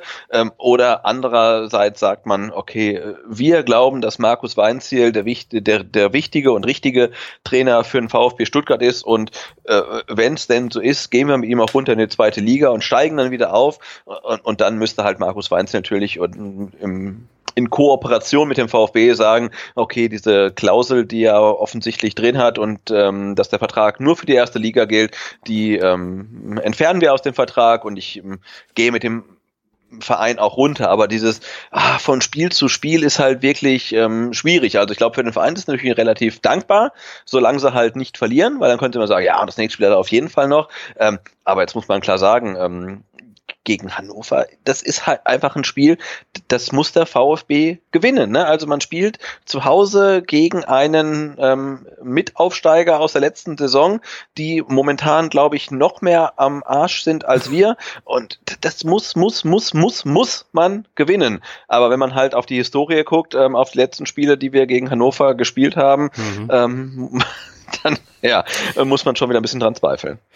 Ähm, glaubst du, dass die dieses, dieses Aufschieben des Problems Weinziel, wenn man es mal so titulieren darf, daran liegt, dass man momentan noch keinen neuen Trainer in der Hinterhand hat? Oder glaubst du, dass die, also dass das Hitzesbergers Überzeugung ist, gerade von Spiel zu Spiel zu denken? Äh, nee, ich glaube das schon an Überzeugung. Also ich glaube, wenn er seinen Job gut macht, dann muss er ja parallel auch Nachfolgekandidaten vom für ein Weinziel ähm, im, im, im, im Fokus haben. Ne? Also das kann ja nicht sein. Es kann ja sein, man verliert jetzt halt unglücklich äh, in, in, in Bremen 1 zu 2 und jetzt verlierst du dann gegen Hannover 0 zu 2 und dann, ja, dann musst du ja handeln. Also wenn er seinen Job so professionell macht, wie wir ihm das zugestehen und von ihm glauben, dann hat er natürlich schon irgendwelche potenziellen Nachfolger, aber ich bin trotzdem Überzeugung, dass ähm, Thomas Hitzesberger gerne mit Markus Weinziel die Saison beendet und darüber hinaus auch weitermacht. Und ich finde diesen Schulterschluss zwischen Sportvorstand und Trainer, den es bislang nicht gab zwischen Reschke und Weinziel, den merkt man ja an, also sowohl dem Trainer ähm, äh, wie auch der Mannschaft. Da ist ja, ja. seit dem seit der Demission vom Reschke schon irgendwie so ein anderer äh, Spirit drin, finde ich. Also es ist halt so eine, so eine Schwingung, die halt irgendwie rüberkommt. Ne? Also das war tatsächlich nach dem Leipzig oder im Leipzig-Spiel schon so, auch wenn das natürlich wieder mal verloren ging. Aber auch da hat man ja schon gemerkt, irgendwas hat sich geändert. Und ich äh, ja, nenne das gerne den, den äh, Hitzelsberger Faktor, weil irgendwie hat er was bewegt. Der Hitzeffekt. Ja, der Hitzeffekt, genau. ja, das könnte man so bezeichnen. Ähm Glaubst du, dass Weinziel geflogen wäre, wenn der VfB, sag mal, sag mal so, wenn Zieler den Gebre Selassie Schuss nicht von der Linie gekratzt hätte? Der VfB hätte so ein Spiel abgeliefert, wie man es eben gezeigt hat gegen Bremen, aber 2-1 verloren. Glaubst du, dann hätte Hitzesberger den Daumen gesenkt? Nee, glaube ich nicht. Also ich glaube, wenn wir in, in, in Bremen so gespielt hätten wie in Düsseldorf, dann ja. Ähm, aber mit einer guten Leistung, ohne einen Punkt, ähm, glaube ich nicht, dass da was passiert wäre. Also da äh, ist, glaube ich, Thomas Hitzberger auch dann zu wenig ähm, ergebnisabhängig. Ne? Der sieht dann ich glaube, da ist er halt intelligent genug oder ist er definitiv, um das große Ganze zu sehen. Und wenn die Leistung stimmt, aber das Ergebnis nicht, dann wäre nichts passiert, wobei natürlich das, je länger die Saison läuft, irgendwann auch ein Problem wird. Ne? Du spielst gut und verlierst. Ähm, jetzt kann man sich überlegen, ob man gegen Leipzig wirklich gut gespielt hat. Ähm, ja, aber ich glaube nicht, wenn jetzt nur dieser Kopfball reingegangen wäre und am Ende wäre eine unglückliche Auswärtsniederlage dagestanden, dass dann eine Weinziel fällig gewesen wäre. Also als Fan finde ich das irgendwie merkwürdig, wie, wie er beim VfB jetzt aktuell mit Weinziel umgegangen wird, weil ich es einfach nicht kenne. Also beim VfB war sonst immer äh, Aktionismus gefragt. da wird der Trainer halt einfach gechast, nur um äh, ein bisschen wieder Ruhe in den Verein zu bekommen, um dann eigentlich mit der Trainerentlassung noch mehr Unruhe zu produzieren. Mhm. Äh, und jetzt auf einmal wirkt das gar nicht so dumm, muss man sagen. Dieses, wir gucken uns das einfach an, wir beobachten, wie entwickelt sich die Mannschaft und entscheiden dann halt einfach wirklich von Spiel zu Spiel. Ähm, das, das klingt erstmal gar nicht so wahnsinnig dämlich. Vor allem, wenn jetzt die äh, anderen Optionen vielleicht gar nicht so großartig sind. Also das ist ja das, was wir auch in der letzten Folge, glaube ich, schon mal besprochen haben. Es ist ja jetzt nicht so, dass die Megakandidaten direkt vor der Haustür stehen und man im Endeffekt gar nicht weiß, wie man zuerst auf den Trainersessel setzen soll. Das ist ja auch alles sehr, sehr vage und risikobehaftet, jetzt hier nochmal einen dritten Trainer zu installieren. Also es kommt mir so vor, dass dieser Weg, den Thomas Hitzesberger jetzt geht, erstmal nicht so schlecht aussieht. Wenn er natürlich jetzt gegen Hannover verliert, ja, und dann, ich habe es letzte Woche als Highway to Hell Tour bezeichnet, die nächsten drei Spiele auch in den Sand setzt oder auch ein möglicher Nachfolger, dann kann man natürlich wieder darüber diskutieren, ob das so sinnvoll war, ihn ähm, im Amt zu lassen. Vor allem nach dem Düsseldorf-Spiel äh, sind ja viele davon ausgegangen schon, dass das das Ende ist von äh, Markus Weinziel. Äh, ja, aber insgesamt finde ich das jetzt im ersten Moment gar nicht so blöd, was Hitzesberger da aktuell macht. Also hoffe ich mal, dass er da ähm, so ein bisschen ja den richtigen Riecher hat. Ich gehe davon Wie, aus, ja, ja. Genau, keine Frage. Also kannst du sagen, äh, schlimmer als Düsseldorf kann es ja nicht mehr werden. Insofern war die, der, der Rauswurf vom Reschke natürlich da äh, perfekt getimt, weil schlimmer kann es nicht werden. Also ne, danach spielst du gegen Leipzig, selbst wenn du es verlierst, 1 zu 3 ähm, und einigermaßen okay Auftritt, sagt jeder, okay, das war ein starker Gegner, gegen die kann man, muss man nicht gewinnen. Dann hast du Bremen, die waren, glaube ich, oder sind nach wie vor in der Rückrunde auch noch ungeschlagen, also jetzt auch ja keine, keine Laufkundschaft, ne? Ähm, gegen die muss man auch nicht gewinnen. Da hast du irgendwie zwei Spiele, wo du sagst, okay, da kommst du irgendwie durch. Und jetzt ist halt Crunch-Time. Ne? Also Hannover zu Hause am Sonntag ähm, mit der Perspektive, auf Rang 15 zu rutschen, wenn Augsburg ja. ähm, gegen Dortmund äh, verliert ähm, oder sogar nicht gewinnt. Das wird reichen. Nein, es wird nicht reichen wegen des Torverhältnisses. Also sie müssten verlieren. Na ja, wir spielen gegen Hannover. Also, da, also du meinst, wir gewinnen irgendwie 20-0 oder so? Naja, ich glaube eher, dass Augsburg mal ein 10-0 drin haben könnte gegen Dortmund. ich glaube, warte mal, wir haben, wir haben minus 32, Augsburg hat minus 13. Also wenn Augsburg min, äh, 0 zu 10 okay. äh, gegen Dortmund verliert und wir gewinnen 10 zu 0 gegen ähm, ja, dann sowieso. Dann könnte es ähm, reichen, meinst du? Ja, vergiss es. Also, egal. Ähm, ich möchte wir haben ganz zwei kurz, möchte zwei Punkte Rückstand, ähm, aber da, da, da geht halt was. Aber jetzt Hannover finde ich ist echt so ein so ein äh, Charakterspiel, ne? Und äh, wir hatten in letzter Zeit ja in den letzten Saisons gegen Hannover viele Charakterspiele. Jetzt zuletzt in der ähm, Aufstiegssaison. Ja. Am, oh, was war denn das dann? 33., 32. Spieltag. Das war einmal der 33. Spieltag und einmal der 16. Spieltag. Genau, aber wo ja. du gesagt hast, hey, jetzt gewinnen wir in Hannover und dann sind wir aufgestiegen und dann gewinnen sie halt nicht und dann hat man es halt ähm, der Arminia aus Bielefeld zu verdanken, die ähm, äh, Braunschweig halt irgendwie ähm, da zugrunde geschossen haben, dass dann der Aufstieg dann trotzdem nahezu sicher war. Ähm, ja, aber Hannover ist schwierig irgendwie ne? und da bin ich echt mal gespannt. Liegt uns wirklich nicht. Der letzte Sieg gegen Hannover ja, liegt wirklich weit zurück. Am 23.09.2015 haben wir 3 zu 1 gegen Hannover gewonnen, in Hannover. Torschützen Gentner, Werner, Maxim. Die guten alten Zeiten. Mhm. Zwei Vorlagen von Ginczek und äh, eine von Werner noch oben drauf. Also das ist schon ist schon wirklich lange her inzwischen. Und dann gab es noch mal einen Sieg am 27.09.2014, da haben wir mit 1 zu 0 gewonnen. Ja, und davor gab es dann häufiger mal Siege. Äh, 7.12.2013, 4 zu 2 gewonnen. Aber wie gesagt, seit dem 23.09.2015 konnten wir nicht mehr gegen Hannover gewinnen. Das ist schon eine äh, schwierige Bilanz wir gegen Hannover. Ich hoffe, dass jetzt endlich mal wieder ein Sieg dazukommt. Ja, bevor wir über Hannover sprechen, so ganz klein bisschen, muss ich noch was nachholen. Denn letzte Woche haben wir uns ja extra euren Fragen gewidmet. Also wir haben gedacht, wir machen mal so eine Art Q&A-Sendung. Das kommt bestimmt gut an bei euch da draußen. Und dann vergisst der Ricky das Wichtigste, ja, die wichtigste Frage, nämlich die Frage der Woche. Es war mir auch unheimlich peinlich, denn ähm, ich finde das mega, wie viele Leute da auch immer Woche für Woche mitmachen. Zum Beispiel bei der Woche letzte, äh, bei der Frage letzte Woche, auf wem ruhen eure Hoffnungen im Abstiegskampf? Haben fast 700 Leute abgestimmt. Das ist für mich wirklich also viel, würde ich mal behaupten. Und äh, dieses Ergebnis möchte ich euch natürlich nicht vorenthalten. Ja, also wie gesagt, die Frage, auf wem ruhen eure Hoffnungen im Abstiegskampf? Ist natürlich ein bisschen catcherisch gefragt gewesen, vor allem wenn man die Antwortmöglichkeiten jetzt hört. Thomas Hitzesberger, Markus Weinzier, die Mannschaft oder Nürnberg und Hannover. Ja, das Ergebnis ist dann eindeutig, war mir auch fast klar. 75 Prozent hoffen auf Nürnberg und Hannover, 13 Prozent auf Thomas Hitzesberger, 8 Prozent auf der Mannschaft und nur 4 Prozent auf Weinziel. Also, dass die meisten Nürnberg und Hannover anklicken, war mir schon klar. Deswegen habe ich die Frage nicht gestellt.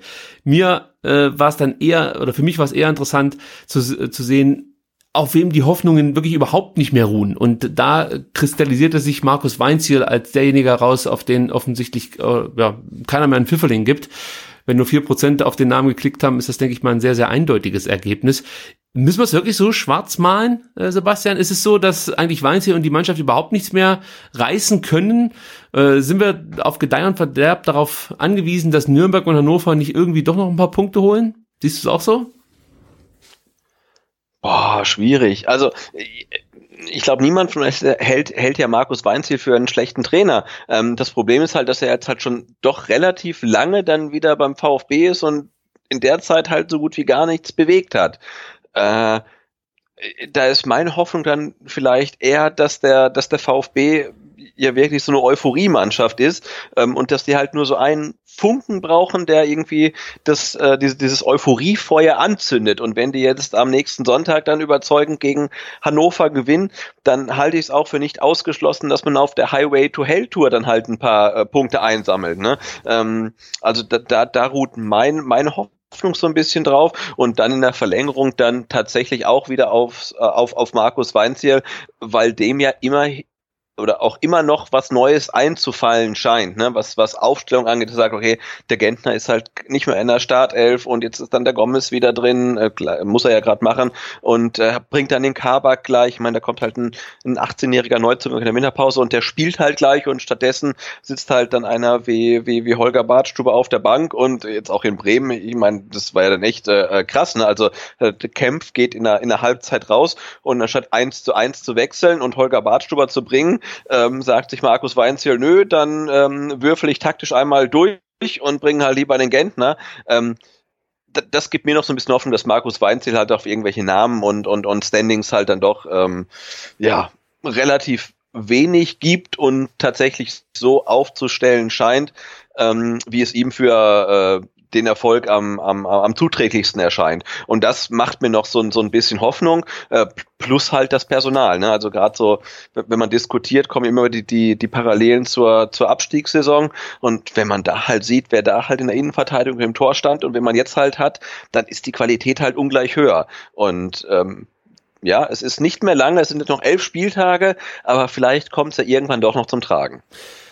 Also ich muss ehrlich sein, vor dem Bremen-Spiel, äh, da war wenig los in mir, so was, was Aufbruchstimmung und Hoffnung und sowas angeht. Ich habe auch einen sehr traurigen Tweet ver ver verfasst, dass der VfB und mich eigentlich nur noch die Vergangenheit bindet und alles andere ist dahin.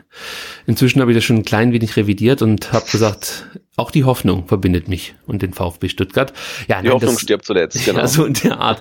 nein, mir ging es halt darum, guck mal, du spielst da in Bremen, Freitagabend. Ich, ich gucke mir so gerne die Freitagabendspiele an. Äh, Wenn es in der Bundesliga irgendwie mal keins gibt, weil spielfrei oder sonst irgendwas, dann bin ich immer ganz froh, dass äh, in, in Italien und in Frankreich diese Freitagabendspiele auch Tradition haben. Das, das lieb ich wirklich immer anzugucken. Freitagabend Fußball, das ist so mein Ding. Und bei diesem Spiel jetzt, Bremen-Stuttgart, habe ich wirklich gar nichts gespürt, weil ich so gedacht habe, oh Mann, ey, hoffentlich wird das nicht peinlich und die verlieren da irgendwie 4-1 und ich muss die ganze Zeit das dumme Horn hören und den, den blöden Kofeld da am Platz rumhampeln sehen. Das, das ertrag ich nicht. Ich möchte bitte einfach, dass die Mannschaft sich halbwegs ordentlich präsentiert und das haben sie getan. Das hat mir so ein bisschen wieder Mut gegeben und ähm, ja auch so ein bisschen Zutrauen zur Mannschaft und zum Trainer. Und ja, also das ist jetzt einfach die Hoffnung, dass, dass sich da jetzt wieder was entwickelt, so ein bisschen, das zumindestens dazu ausreicht, dass wir die Klasse halten und dass man dann eben, ja, wir haben es ja jetzt schon ein paar Mal gesagt, Neustartnummer so und so viel einläutet. Ähm, ja, aber dieses Bremen-Spiel hat mir echt viel gegeben, weil mein kleines Fanherz doch schon sehr zerbrochen war nach den letzten Wochen, was glaube ich auch nicht so verwunderlich ist. So, jetzt gucken wir noch klein wenig auf dieses Hannover-Spiel. Also gar nicht so detailliert, das ist natürlich jetzt eine Woche vorher auch äh, gar nicht möglich. Aber mal so eine grundsätzliche Frage. Gehst du davon aus, dass Weinz hier mit der gleichen Startelf wie jetzt gegen Leipzig und gegen Bremen beginnen wird? Hm, gute Frage. Aber ich würde sagen, ja, also das, die, diese Fünferkette hinten, die hat sich jetzt doch bewährt. Ich meine, klar, jetzt haben wir gegen Leipzig drei Tore bekommen, ähm, aber gegen Bremen stand man stabil. Und ah, grundsätzlich hat es jetzt zwei Spiele lang okay funktioniert. Deswegen glaube ich nicht, ähm, dass er was ändern wird. Ich glaube es auch nicht. Also vor allem die Personalie Castro ist diesbezüglich auch nochmal hervorzuheben, der wieder ein gutes Spiel gemacht hat. Ich fand gegen Leipzig hat er ein ordentliches Spiel gezeigt, kein herausragendes, aber es war ein ordentliches Spiel. Und jetzt gegen, gegen Bremen war er schon ein guter, wichtiger Spieler. Also da hat er einige äh, gute Aktionen gehabt, viele Kilometer abgespult, auch Santiago Ascasiba mit 13,6 Kilometer. Das ist schon ein absoluter Topwert und die scheinen dann jetzt endlich doch irgendwie zu harmonisieren. Das äh, ging ja vor allem dem Kollegen Castro so ein Stück weit ab. Ja, und da habe ich jetzt einfach die Hoffnung, dass er sich vielleicht dann auch verbessern kann, endlich das zeigen kann, was man eigentlich von einem Gonzalo Castro von Anfang an erwartet hat. Ich bin auch ganz zufrieden mit Andreas Becks Leistung in dieser Fünferkette. Er macht im Endeffekt genau das, was man von, von ihm erwartet. Insua ist dann noch ein bisschen offensivfreudiger. Allerdings jetzt auch nicht mit so viel Erfolg gekrönt, muss man sagen. Aber das gefällt mir eigentlich ganz gut, so wie es da momentan aussieht.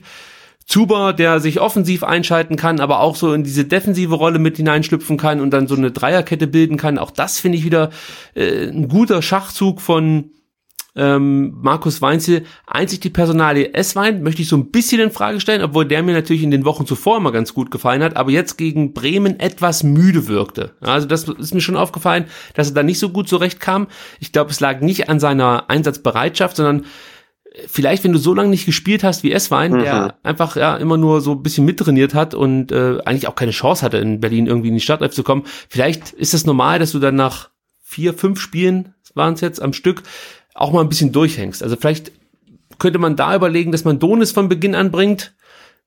Wobei, ich glaube, ich, ist schwierig, weil da verlierst du natürlich dann auch Defensivstärke so ein bisschen, weil Eswein schon jemand ist, der die, die Linie hoch und runter rennt und auch keinem Zweikampf aus dem Weg geht. Donis ist da jemand, der, sag mal, seine Stärken eher anderswo hat. um das mal so fein auszudrücken. Ja, aber von der Aufstellung erwarte ich keine großen Änderungen. Also, das geht schon in diese Richtung.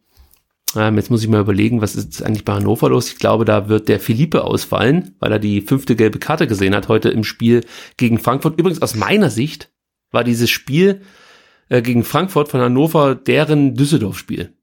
Also okay. das war... Ich habe nur, nur gesehen, irgendwie lange irgendwie 0-0 und dann irgendwie innerhalb kurzer Zeit irgendwie drei Tore geschluckt und ja, also diese diese ersten 60 Minuten oder so, das das das lass mal noch lass ich mal noch durchgehen als als ich, ich würde es anders ausdrücken. Ich glaube, da hat Frankfurt auch so ein bisschen die Probleme gehabt, die man einfach hat, wenn man unter der Woche ein mhm. hartes Europa League-Spiel hat, ja. Und es brauchte einfach so eine Weile, äh, bis die sich mit dem Gegner arrangiert haben, aber eigentlich hätte es schon in der ersten Halbzeit 1-2-0 stehen können für Frankfurt. Nach den großen Chancen zu Beginn des Spiels kam dann Hannover wieder ein bisschen stärker zurück, muss man sagen, aber das war halt einfach so, das fühlte sich einfach so an, als ob Eintracht nicht die 100% auf den Platz bringen können äh, die sie brauchen, um auch natürlich gegen Hannover zu bestehen. Aber insgesamt war das dann viel, viel zu wenig in der zweiten Halbzeit von Hannover. Ähm, ja, und ich bin halt von dieser Mannschaft auch überhaupt nicht irgendwie überzeugt, dass da irgendjemand ist, auf den ich jetzt ähm, große Stücke geben würde. Wie gesagt, der Felipe fällt aus. Das ist jemand, der, glaube ich, da im Abwehrverbund auch ein wichtiger Mann ist. Ähm, das könnte uns zugutekommen. Asano, pff, ich dachte schon bei uns ruft er sein Potenzial nicht ab, aber Hannover ist nochmal ein neues Level, muss ich sagen. Es ist auch krass, Asano, der ja extra von Arsenal verpflichtet wurde und als dieses Megatalent aus Japan galt, dass der noch nicht mal bei ähm, Hannover, bei so einer wirklich eher schwachen Mannschaft auffällig spielen kann, das ist echt ein bisschen schade, weil so als Typen habe ich den eigentlich schon immer gemocht, hier auch in Stuttgart. Nikolai Müller ist mit Sicherheit noch ein Spieler, der eine gewisse Qualität mitbringt, aber auch da scheiße ich mir jetzt nicht unbedingt in die Hose. Der einzige, der aus, aus meiner Sicht wirklich raussticht in dieser Mannschaft, ist der Weidand. Was absurd ist, der ja eigentlich für die Regionalliga verpflichtet ja, wurde. sagen, ja. Ja, aber das ist der Spieler, der wirklich noch heraussticht. Wenn Doll, wenn Doll allerdings clever ist, dann bringt er natürlich Bobby Wood. Weil Bobby Wood hat ja gute Erfahrungen gegen Stuttgart gemacht. Erinnere dich an das Hinspiel, die zwei Tore. Ja, ja. Ja, ich glaube, seine ersten Kopfballtore, die er jemals erzielt hat. Ja, ja, genau, in seiner Bundesliga-Karriere. Ja, ja, ja, ja. ja. Nee, aber mit, ich habe ich hab geschaut, die, die Aufstellung, da hast du im Tor einen Esser, dann hast du äh, Innenverteidigung Kapitän Anton, Felipe, der jetzt ausfällt, Wimmer, okay, Haraguchi, Spegler, Baccalords, Ostscholek, Asano, Nikolai Müller und dann Regionalliga Weidand und Einwechslung Wood für Baccalords, äh, Muslia für Nikolai Müller und Jonathas für Asano. Ne, das ist halt ja, also keine, keine Frage, dass dann in Hannover der Baum so brennt, weil da musst du echt schon fragen, ist das halt wirklich so, so Bundesliga-tauglich halt. Ne? Also auch gerade im Vergleich, wenn du halt wirklich Position für Position durchgehst ähm, mit, mit dem VfB-Kader, muss jetzt nichts heißen, aber ähm, es heißt auf jeden Fall, du musst zu Hause dieses Spiel gewinnen einfach. Ne? Also da führt kein Weg dran vorbei und es gibt auch keine Ausreden. Wenn man es dann am Ende, wie, wie, du sagtest, dann vielleicht doch nicht gewinnt, ist es nicht der Weltuntergang, aber du darfst auf keinen Fall so reingehen, dass ein Punkt genug gibt, sondern es ist halt ein äh, äh, 19 bis 38 Punkte Spiel. Ja, und dann noch der Trainer dazu, das hast du ganz vergessen. Thomas ja. Doll, ich möchte jetzt nicht hier abfällig über irgendwelche Menschen sprechen, das meine ich damit nicht aber irgendwie wirkt der Doll wirklich aus einer, wie aus einer ganz anderen Zeit. Das passt überhaupt nicht mehr in das Bild, das man heutzutage von, von diesen Trainern gewonnen hat. Also gerade wenn du an so Leute wie Tedesco denkst oder natürlich auch Hannes Wolf, ja, auch Tedesco hat aktuell jetzt nicht den größten Erfolg, gar keine Frage, aber diese Eloquenz ist schon eine andere. So möchte ich es mal ausdrücken. Also ja, und ich, ich ja. muss halt auch jetzt, äh, das ist jetzt zwar sehr gehässig, aber dann doch äh, zugestehen, dass ich ein bisschen froh bin, dass der Thomas Doll mit seiner äh, ma maskulinen, ihr müsst Gras fressen ja. äh, Art in Hannover auch irgendwie überhaupt gar keinen Erfolg hat. Also das finde ich irgendwie ganz ähm, befreiend. Ja, das stimmt schon. Das Modell scheint irgendwie durch zu sein. Das scheint nicht mehr zu fruchten, zumindest nicht in der Bundesliga. Wenn ihr übrigens noch überlegt, Mensch, ähm, kann man da noch ins Stadion gehen, kann ich euch sagen, ja, man kann. Es gibt noch Karten. Also macht das. Es ist wirklich ein enorm wichtiges Spiel. Ähm, ich habe diese Woche noch mit einem Bekannten gesprochen, großer Köln-Fan. Und er hat auch gemeint, das sind die Spiele, da musst du eigentlich als Fan ins Stadion gehen. Nicht so sehr, weil, auch deswegen, weil du natürlich die Mannschaft bei so einem wichtigen Spiel unterstützen musst. Aber wir haben nicht so viele Spiele hier beim VfB Stuttgart, wo es um alles geht. Ja, aber das ist so ein Spiel. Und wenn du das am Ende dreckig 1-0 gewinnst, geht da trotzdem die Luzi ab. Da bin ich mir sicher. Da wird er sich gefreut und ähm, da geht auch mit Sicherheit stimmungsmäßig, stimmungsmäßig einiges, einiges ab. Das ist zumindestens meine Hoffnung. Und ich hoffe natürlich, dass an einem Sonntagnachmittag bei schönstem Wetter das ich jetzt hier prognostiziere, das Stadion voll ist und man keine Kind muss wegrufe hört, von mir aus aus unserer Kurve, die dann ab und zu mal mit einstimmen, sondern dass man einfach nur uns hört und äh, dass wir unsere Mannschaft nach vorne schreien, glaube ich, das ist schon wichtig, dass, dass hier die Bude voll ist und ordentlich Musik gemacht wird. Also ich hoffe, dass ihr ins Stadion geht. Wie gesagt, der Termin fällt ja eigentlich ganz geschickt. Sonntag 15.30 das kann man sich schon mal geben. Und ich glaube, es gibt auch wieder verlockende Angebote im VfB-Shop ohne jetzt hier zu viel Werbung betreiben zu wollen. Also wir kriegen kein Geld dafür. Aber es ist halt einfach, wenn ich ins Stadion gehe, möchte ich, dass da die Party abgehen soll. Es ist doch reiner Eigennutz. so. Ja, und wie gesagt, ich finde es ja auch gut, dass der VfB, wenn sie merken, hey, äh, das Stadion wird regulär nicht ganz voll, lass uns mal ein paar Angebote machen. Das finde ich gut. Also gab Zeiten, ne, da haben sie gesagt, irgendwie, ja, das Stadion wird nicht voll, scheiß drauf, dann ist mhm. es halt halb leer. Ähm, aber mittlerweile merken sie das halt und hauen dann irgendwelche Angebote raus. Und das ist ja okay. Und der Mannschaft hilft es garantiert, wenn, wenn, wenn die Hütte dann halt ähm, voll ist. Und ja, Wetter wird, denke ich, gut, es ist warm. Ähm, gegen, gegen Leipzig war es schon irgendwie ganz cool. Und ja, Hannover ist halt echt äh, wichtig, ne? Also es ist echt so eins von den äh, zwei, drei, vier Spielen, ähm, die wir jetzt in der Saison noch haben, wo es dann um alles geht. Ein Thema noch zum Abschluss, das ich ganz kurz anreißen möchte. Michael Reschke konnte die Füße irgendwie nicht stillhalten. Es war ihm ganz wichtig, dass er direkt 2000 Interviews gibt nach seiner Entlassung. Was natürlich auch viel über diesen Menschen aussagt. Ja, also andere tauchen erstmal ab, halten sich bedeckt, aber nicht so Michael Reschke. Der schlägt direkt in jede Redaktion auf. Ich könnte mir vorstellen, dass es bei mir auch gleich noch an der Tür klingelt und dass er hier im Podcast noch was sagen möchte.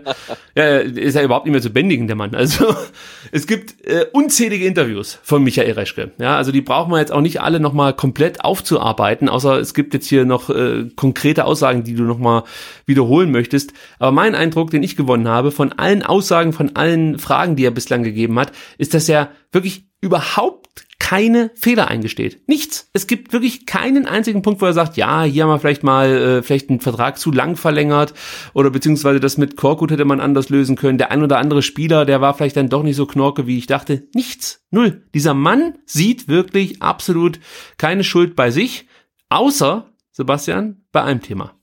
Da hat er so ein bisschen eingeräumt, dass es dass er es vielleicht nochmal anders machen würde. Weißt du bei was? Hast du es gelesen? Du meinst äh, die, äh, den, äh, die Position des Sportdirektors? Nein, nein, nein. Na, das nein. ist natürlich auch, ja, das, aber das war ja nicht sein Fehler. Da kann er Nein, nein, natürlich nicht, aber ich finde es halt schön, dass er halt das im Nachhinein sagt, irgendwie, dass ihm ein Sportdirektor ge ja. bitterlichst gefehlt hat, weil er, er konnte sich halt gar nicht auf seine Aufgaben konzentrieren, weil er der Sportdirektor gefehlt hat. Ja, also es, letzten Endes kann man sagen, im Endeffekt ist der noch nicht gefundene Sportdirektor schuld an der Misere. Ja, absolut, ja, ja, klar, der, der ist jetzt schuld, ja, ja. Ja, nein, der, der große Fehler, den er so ein bisschen eingestanden hat, war, äh, dass er sich nicht mehr mit dieser Carrera-Brille fotografieren lassen würde. Das, hat er gesagt. Also sein Wortlaut war, heute würde ich es dennoch konservativer angehen, da das ein oder andere Bild schon wie Eitelkeit ausgelegt werden kann. Ja, also auch da, dieser Mann kann ja nicht einfach sagen, sah scheiße aus. Nee, er muss immer irgendwie so ein bisschen schwammig drum rumreden. Ähm, und, und nicht auf den Punkt kommen. Ja, auch hier, ich, ich ziehe mich schon wieder so ein bisschen zurück und möchte gar nicht auf ihn die ganze Zeit eintreten, weil er ist letzten Endes Geschichte. Aber ich denke mir halt so, warum gibst du Interviews, wenn du eigentlich die ganze Zeit nur sagen willst, also an mir lag's nicht, ich habe alles, oder anders, er hat ja nicht gesagt, an mir lag's nicht, sondern er hat gesagt, er ist mitverantwortlich für diese Situation und er ist letzten Endes derjenige, der den Kopf hinhalten muss. Aber wenn man dann nachfragt, findet er eigentlich für jede oder für jedes kritische Thema irgendwie äh, eine Antwort, die ihn so ein bisschen aus der Schusslinie nimmt, ja. Also das ist etwas, pff, da bleibt mir die Spucke weg, muss ich ganz ehrlich sagen. Ja, ich finde es halt bei ihm so ein bisschen, ein bisschen ambivalent, ne? Also einerseits äh, ja, da, genau alles, was du sagst und irgendwie keine keinerlei Selbstkritik und alles war war super. Andererseits ne, muss er dann in Stuttgart gehen und schreibt dann halt noch äh, einen Brief an die Presse und sagt dann, hey, äh, ne, haltet am Dietrich fest, der ihn dann halt irgendwie noch später mehr oder weniger in die Eier tritt und sagt, ne, der Reschke ist doch an allem schuld. Ähm, äh, dann dann dann schickt er noch eine Rundmail, ähm, wie wir gehört haben, an an an die Mitarbeiter und verabschiedet sich und motiviert ihn nochmal ähm, und und auch was man halt sonst hört, scheint der so im, im, im, im, im Herzen seines Wesens ein guter Typ zu sein. Aber auf der Position hat er halt nur, ich will, also hat er viel falsch gemacht einfach, ne? Und irgendwie ist er, ist das schon so ein bisschen ambivalent und ich bin jetzt halt total gespannt, ob er halt so im, im, im Freddy Bobic-Style irgendwie jetzt in nächster Zeit nochmal bei einem anderen Verein als Sportvorstand aufschlägt und alles komplett richtig macht, ne? Weil er halt aus den vielen, vielen, vielen Fehlern, die er beim VfB gemacht hat, gelernt hat ähm, und jetzt alles anders macht. Ähm, weil, ne, das haben wir ja bei, bei Freddy Bobic gesehen, der wurde hier in Stuttgart auch denke ich, zu Recht mehr oder weniger vom Hof gejagt ähm, und ist jetzt bei Frankfurt und macht fast alles, was er hier falsch gemacht hat, dort richtig und wird dort gefeiert, zu Recht auch. Mit und, dem und, starken und Sportdirektor ja an seiner Seite, das darf man immer genau, nicht vergessen. Und hat ja, auch im, gab ja mal so ein, so ein Interview bei Elf Freunde und hat gesagt, ne, also das hat ihm hier in Stuttgart halt total gefehlt, der Sportdirektor, und er konnte sich halt gar nicht auf die strategischen Sachen konzentrieren, weil er Tagesgeschäft machen musste. Und mit dem Hübner hat er in Frankfurt halt genau den Typen, den er halt braucht, einfach. Ne? Ja. Ähm, und, und, und da sind ja noch mehr Lernkurven drin. Ähm, und ich bin mal gespannt, ob Michael Reschke halt dann als Sportvorstand irgendwo anders nochmal auftaucht und dann irgendwie da reüssiert und, und brilliert und alle wird, wird gefeiert oder ob das dieses Kapitel für ihn abgeschlossen ist. Aber also irgendwie ist diese Personalie und die Person von ihm auch so ein bisschen ambivalent, weil alle, die dann direkt mit ihm zu tun haben, sagen irgendwie total netter Typ. Ähm, aber dann hört man ja auch wieder, dass er sich halt überall eingemischt hat und alles besser wusste und äh, ja, schwierig. Aber ich denke, wir sind äh, uns einig, dass wir jetzt alle nicht besonders traurig sind, äh, dass er nicht mehr der Sportvorstand vom VfB Stuttgart ist. Ja, und man muss ergänzen, ähm, im Gegensatz zu Reschke hat sich Bobic halt nicht, weiß nicht, sieben Tage später äh, diverse, diversen Blättern gestellt und hat erstmal, ich sag mal, ein Stück weit vom Leder gezogen. Ja, obwohl vom Leder gezogen ist auch wieder übertrieben, aber nur mal als Beispiel, eine Aussage. Er sagt, die aktuelle Situation beim VfB ist leider dramatisch und dies habe ich entscheidend zu verantworten. Die nächste Aussage ist, ich würde das meiste wieder so umsetzen. weil ich in der jeweiligen Situation von den Spielern und ihrer Wertigkeit für den VfB überzeugt war und zum größten Teil auch weiter bin. Ja, also nochmal, man muss sich nur überlegen, Maffeo ist nicht mehr mehr im Kader. Ja, der ist komplett weg. Und äh, über Castro, da kann man jetzt drüber sprechen, ob der sich jetzt mittlerweile gefangen hat, aber der ähm, spielt auch nicht das, was man von einem Spieler, der so viel Geld verdient beim VfB Stuttgart, erwarten darf.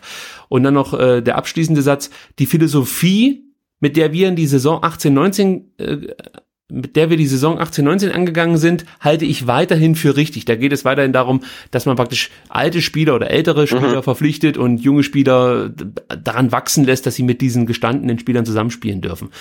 Im Endeffekt sagt er ja, äh, er würde alles genauso machen wie damals. Ja, und äh, im Satz davor behauptet er aber, dass er entscheidend dazu beigetragen genau, hat, dass ja. die aktuelle Situation scheiße ist. Also da fragt man doch, also nimmst du deine Medikamente oder was? Also das gibt's doch nicht. Das kann, man kann doch nicht so eine Aussage treffen. Die steht doch für mich wirklich im genauen Gegensatz zu dem, was er davor gesagt hat. Oder man muss sich besser ausdrücken oder cleverer ausdrücken. Also das ja, ist auch oder oder halt oder halt gar nichts sagen. das Telefon nicht abheben, wenn die Sportbild anruft halt. Ne? Der, der hat das Telefon das, das, äh, abgehoben, um selber anzurufen. Ja, oder so, genau. Aber hundertprozentig. Ja, genau. Ja, ja, äh, ja, genau, das ist halt, das ist halt schwierig, ne? Also dieses, äh, was ich ihm auch unterstelle, irgendwie so ein Geltungs, Geltungsbedürfnis halt, was da fehl am Platz ist und ähm, äh, ja, also wie gesagt, schwierig, ähm, aber ja, ich würde ihn halt auch nicht als das äh, als den kompletten Idioten irgendwie abstempeln, nee. weil er auch irgendwie dann doch hin und wieder so ähm, Charaktereigenschaften zeigt, wo man denkt, oh, okay, ähm, das hätte ich mir jetzt nicht zugetraut. Äh, ja, aber klar, er, er war jetzt nicht lange da, aber man, man, muss dann halt festhalten, er hat dem dem Club halt nicht gut getan. Was man halt nicht vergessen darf, um das jetzt wirklich abzuschließen mit Reschke, in München und auch in Leverkusen. Ja, hat er eine Position gehabt, da konnte er natürlich viele Ideen einbringen. Aber von vielen Schwachsinnsideen haben wir dann gar nichts mitbekommen, ja, weil er halt diese Ideen dann nicht umsetzen konnte, weil er nicht im, in der ersten Reihe stand, sondern er konnte natürlich ein paar Dinge pitchen und da war bestimmt einiges auch Interessantes dabei, gar keine Frage, dass der Typ äh, ein Händchen für das ein oder, andere Talent hat, das ist ja klar. Aber das hat er nicht alleine entschieden, dass diese Spieler gekauft wurden. Und wer weiß, wie viele Spieler er vorgeschlagen hat, wo äh, dann seine Vorgesetzten gesagt haben, ach Michi, lass doch, lass er gut sein, er ist ja wieder so ein Rohrkrepierer und viel zu teuer. Oder weiß der Kuckuck, das, das, das wissen wir halt letzten Endes nicht. Aber in führender Position, ja, als Nummer eins im Verein, als, als sportlicher Vorstand oder als Sportvorstand, Punkt, ja, ähm, hat er definitiv keine gute Leistung abgeliefert. Das, das muss man letzten Endes so sagen. Ja, und ähm, ich bin genauso wie du gespannt, wie das mit seiner Karriere weitergehen wird. Äh, ich bin mir relativ sicher, dass wir den noch irgendwo sehen werden. Also das kann ich mir nicht vorstellen, dass wir von Michael Reschke nichts mehr hören werden. Irgendwo wird er wieder auftauchen. Nachdem er jetzt Blut geleckt hat, wie, wie, wie cool das ist, halt irgendwelche Pressekonferenzen zu halten und so weiter, äh, glaube ich auch, dass wir den früher oder später irgendwo in irgendeiner Position wiedersehen. Ja, ich kann mir nicht vorstellen, dass ich das so machen werde wie jetzt beim HSV, dass ich mir einfach die Pressekonferenzen angucke, nur weil ich Hannes Wolf so gerne reden höre. das kann ich mir nicht vorstellen. Wobei Hannes hat heute auch leider Gottes. Ja, gesehen halt, ne, der HSV, also große Krise, also. Da ja. läuft's auch nicht so rund halt, ne? Es läuft nicht rund, aber uns soll es recht sein. Vielleicht möchte Hannes nochmal zurückkommen und hier einiges richtigstellen. Gut, ähm, dann guckt doch mal in euer E-Mail-Postfach. Das möchte ich auch noch abschließend hier kurz erwähnen, denn der VfB Stuttgart lädt mal wieder ein zur legendären Vorstellung oder äh, Veranstaltung, so ist es richtig. VfB im Monolog. Ich habe das ein bisschen umgedichtet, denn es ist natürlich kein Dialog. Nee, äh, aber, aber, aber Wolfgang Dietrich ist nicht dabei, deswegen kann es vielleicht. Und der Stelle ist äh, Thomas Hitzelsberger dabei, insofern könnte es tatsächlich ein Dialog sein. Vom, also nach meinen Informationen sitzt Wolfgang Dietrich irgendwo im Mercedes-Benz-Museum im Motorraum eines Mercedes E130 und guckt da ab und zu mal raus. Also guckt einfach mal in alle Motorräume, die ihr da so findet im Mercedes-Benz-Museum am Donnerstag um 19.30 Nee, du hast recht. Äh, der gute Herr Dietrich nimmt sich also momentan, da kann er eigentlich auch, hat er auch kaum Zeit, muss man ganz ehrlich sagen. Also was soll er machen? Da kann ja, er ja. natürlich jetzt nicht diesen kritischen Fragen stellen. Nee, nee. Aber er schickt, er schickt die Creme de la Creme des Vereins vor und das meine ich jetzt nicht irgendwie ähm, sarkastisch oder so. Thomas Hitzesberger ist mit dabei und da gebe ich dir absolut recht. Er ist eigentlich schon jemand, der dann bereit ist, auch mal kritische Fragen zu beantworten und vielleicht auch mal eine Nachfrage zuzulassen. Außerdem Jochen Röttgermann, der ist ebenfalls am Start, genauso wie Stefan Heim, also der Vorstand Sport und äh, Vorstand ist das Marketing dann? Ja, ich glaube Marketing oder so, oder? Röttgermann. Ist Marketing und Heim ist äh, Finanzen. Finanzen, Finanzen ja, genau. genau. Ich, ja. ich habe Vorstand Sport gesagt, war falsch. Natürlich Finanzen, richtig. Bei Röttgermann gerne nochmal nachfragen, ob der VfB ähm, ja, gerade auch was, was, was äh, den Schwarzmarkt ticketmäßig und so inzwischen mehr gemacht hat. Das hat er ja versprochen bei der letzten VfB im Dialogveranstaltung. Also da nochmal nachfragen. Ansonsten gibt's, glaube ich, genügend Themen, die man ansprechen kann, die man einreichen kann. Ihr könnt euch, glaube ich, auch registrieren, um ähm, ja, live dabei zu sein im Mercedes-Benz-Museum am Donnerstag ist der 28. Ist Donnerstag. Genau, Donnerstag, ja. ja. ja. Also vielleicht habt ihr Glück und ihr werdet ausgelost, könnt euch dann da mit in ins Museum setzen und vielleicht auch mal eine Frage stellen. Ansonsten empfehle ich halt einfach auf Twitter unter dem Hashtag VfB im Dialog Fragen einzureichen. Ähm, werdet nicht ausfallend, weil das wird nicht dazu beitragen, dass eure Frage genommen wird. Also ich denke mal, sie sind schon bereit, auch mal kritische Fragen rauszusuchen. Also das möchte ich jetzt gar nicht in Abrede stellen. Aber ihr müsst versuchen, die Frage so zu formulieren, dass es wenig Möglichkeiten gibt, um eine äh, geeignete Antwort herumzuschiffen, wenn ihr versteht, was ich meine. Also man muss da sehr konkret werden und, und, und fast schon fordernd äh, bei der Frage.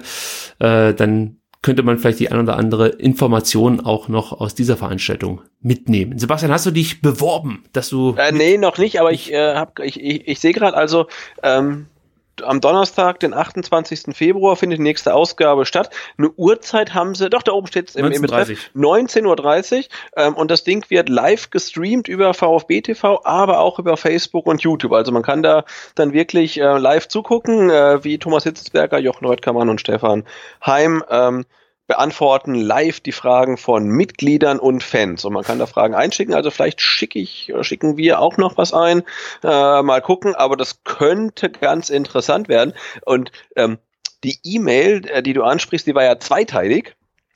Oh, weiß, ach stimmt, ja, jetzt sehe ich es gerade. unten drunter kommt dann ja eigentlich der spannende Teil. Also oh, erstmal geht es darum, hast du eine Frage an den Vorstand? Würde ich sagen, ja, nicht unbedingt. Aber darunter äh, kommt es dann. Äh, wir suchen VfB-Fans, die mitmachen wollen. VfB Stuttgart Videodreh am 2. März 2019.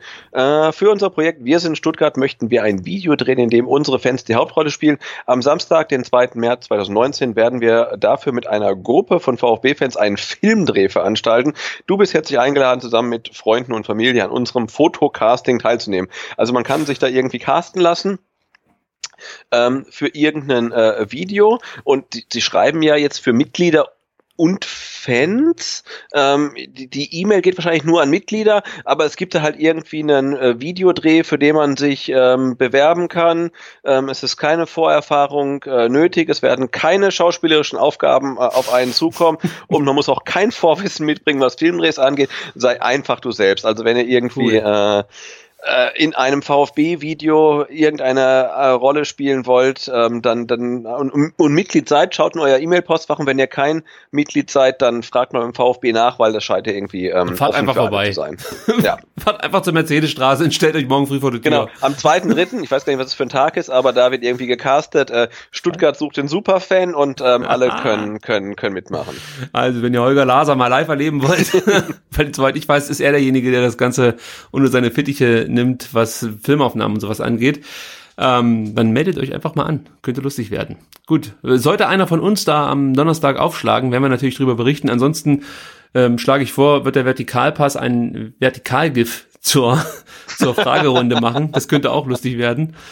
Ähm, gut, gucken wir mal, was dabei rauskommt. Ja, ansonsten sind wir, glaube ich, heute durch, haben alle Themen soweit ähm, ja, beackert, ja, ich bin ja mal froh, ja, dass ich, es. Ich, ich, ich, muss feststellen, es stellt sich jetzt äh, noch keine Euphorie ein, aber eine leicht positive Grundstimmung, ne? Dass wir ähm, am Sonntag äh, im Heimspiel gegen Hannover äh, den Punkt äh, aus Bremen, Achtung, äh, veredeln, veredeln können. Oh, jetzt hast du es gejinxt. Also das ja. kann, das kann nichts mehr werden. Ich sehe jetzt schon wieder Weidand.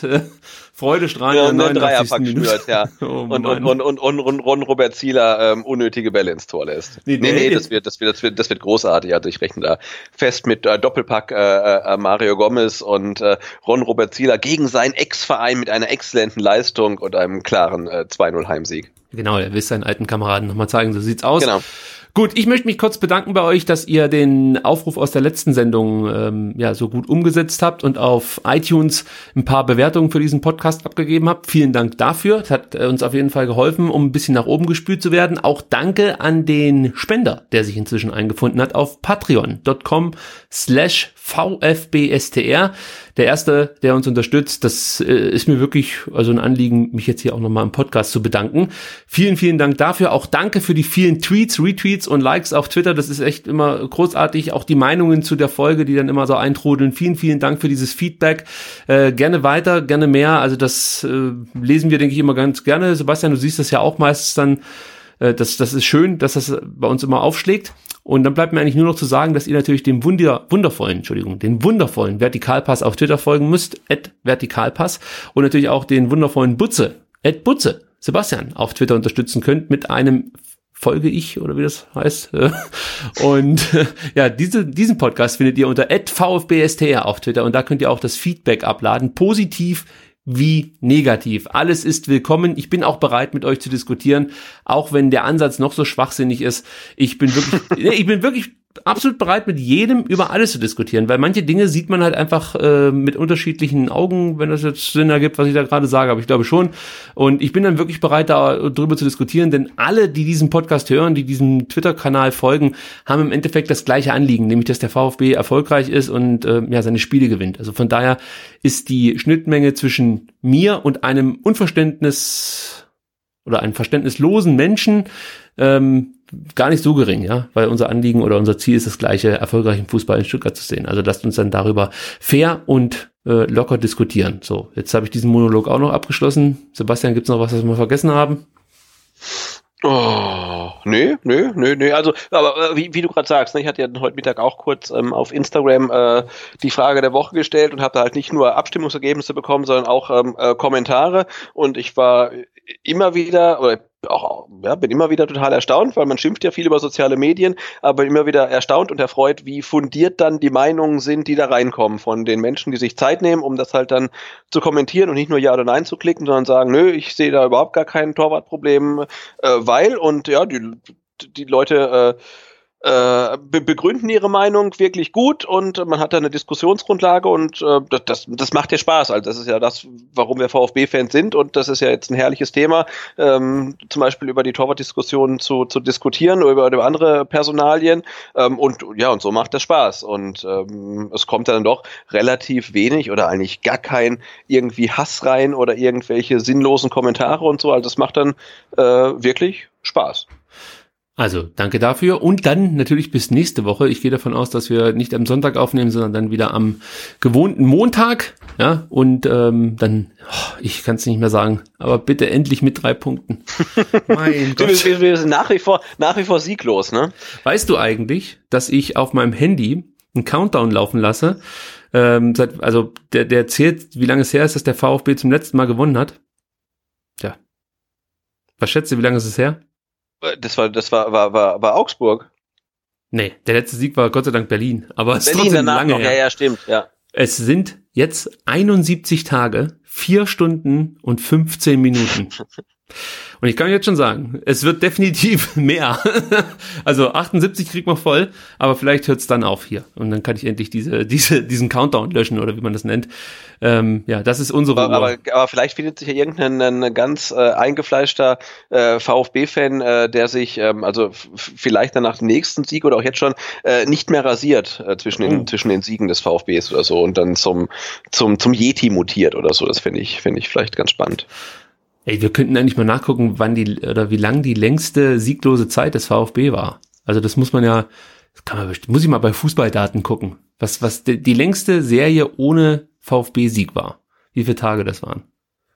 Ja. aber ich habe heute auch wieder mit der Tabelle rumgespielt, ne, weil es ja alles so historisch schlecht ist. Ne, und Nürnberg hat nach 23 Spielen 13 Punkte und ist halt noch nicht abgestiegen. Und dass das, das alles so furchtbar ist und dann echt mal so auf die, auf die Auswärts- und Heimtabelle geguckt. Und wenn du dann siehst, ne, der VfB hat diese Saison zu Hause dreimal gewonnen und er hat auswärts einmal gewonnen. Das ist alles irgendwie so, so furchtbar. Aber dann guckt man, Hannover hat auswärts keinmal gewonnen. Nürnberg hat noch keinen Auswärtssieg. Also das ist, äh, boah, schwierig, ne? Und äh, auch, auch, auch Mannschaft. Äh, Schal, Schalke hat auswärts zweimal gewonnen die Saison. Die, also die Saison finde ich also in der unteren, im unteren Tabellendrittel absolut freaky. Also wie, wie schlecht die Clubs da einfach sind. Ja, die letzten drei Mannschaften hatten zusammengenommen noch nie so wenig Punkte zu dem Zeitpunkt wie in dieser Saison. Also wenn man alle drei äh, letzten Vereine zusammenzählt, 16, 17, 18, die Punkte, dann gab es noch nie so wenig Punkte bei den letzten dreien zu diesem Zeitpunkt der Saison. Und ich glaube, das wird sich durchziehen. Also das ist Wahnsinn. Ich, ich, ich bleib dabei. Mit 25 Punkten bist du äh, safe, hast du den Relegationsplatz. Mhm. Deswegen mhm. äh, gehe ich auch davon aus, wenn wir gegen Augsburg, jetzt gegen Hannover und gegen Nürnberg gewinnen, ja, dann reicht dieser eminent wichtiger, wichtige Punkt, den wir in Bremen geholt haben, um, um am Ende mindestens äh, die Relegation zu erreichen. Und das ja, wäre ja schon fast. Ja, ver vermutlich brauchst du echt diese, diese drei Punkte, diese drei Siege halt, ne? Und irgendwo noch ein, ein erklautes Unentschieden und so, um mal nicht direkt abzusteigen. Also das ist echt äh, ein, ein, ein Trauerspiel. Und man, man hofft ja immer noch so ein bisschen drauf, dass das irgendwie beim VfB der, der Knoten dann irgendwie mal, mal platzt und die gewinnen halt mal, starten halt mal so eine Düsseldorf-mäßige Serie, ne? Ähm, ich weiß nicht, zehn Punkte in der Düsseldorf, das ist alles so. Zwölf, so, so. oder? Sind es jetzt nicht sogar zwölf? Die haben doch äh, gewonnen. Nee, wir haben jetzt 15 und die haben 25. Ja, also. Da bin ich, bin ich gerade falsch? Warte mal. Also warte, ich rechne es nochmal nach. Nee, ich bin noch am letzten Spieltag. Nee, du hast recht. Es sind, äh, sind 12. 12. Äh, es sind 12. äh, 16 zu, zu 28. Aber ich habe ja schon auf Twitter geschrieben, das ist wie dieses, dieses Meme, was es immer gibt, wait for it. Und äh, für Düsseldorf gilt das für die Saison 19, 20. ja, genau. Die, ja, aber also. die sind durch und, und Freiburg ist durch. Also ich glaube, Schalke ne, auf 14 ist so das letzte Team, was irgendwie noch mit, mit abstürzen könnte. Aber, aber auch da, ne, die haben jetzt dann irgendwie auf dem VfB sieben Punkte und du fragst dir, wie soll der VfB denn sieben Punkte auf irgendwen aufholen? Ähm, ja.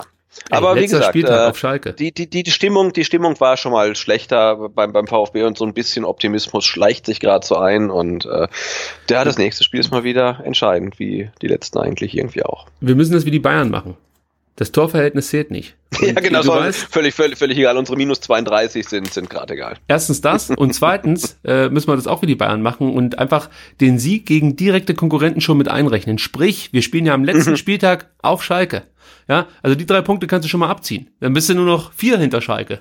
Genau, also, Hannover und, und Nürnberg ähm, gewinnen wir sowieso. Genau. Augsburg auch. Also, ja, ich denke, also äh, gut, Europacup-Plätze dieses Jahr werden schwer, aber ja, gesichertes Mittelfeld ist eigentlich noch drin. Ich will es mal abschließend so zusammenfassen. Wer soll uns jetzt noch stoppen? Ja, also genau. in diesem Sinne hören wir uns nächste Woche wieder mit den nächsten drei Punkten. So ist es nämlich richtig. Mit ja, genau, den nächsten genau. drei Punkten und äh, starten die Serie, die uns, ach, was weiß ich, wohin führt. Also bis nächste Woche. Ciao. Genau, bis dann. Ciao.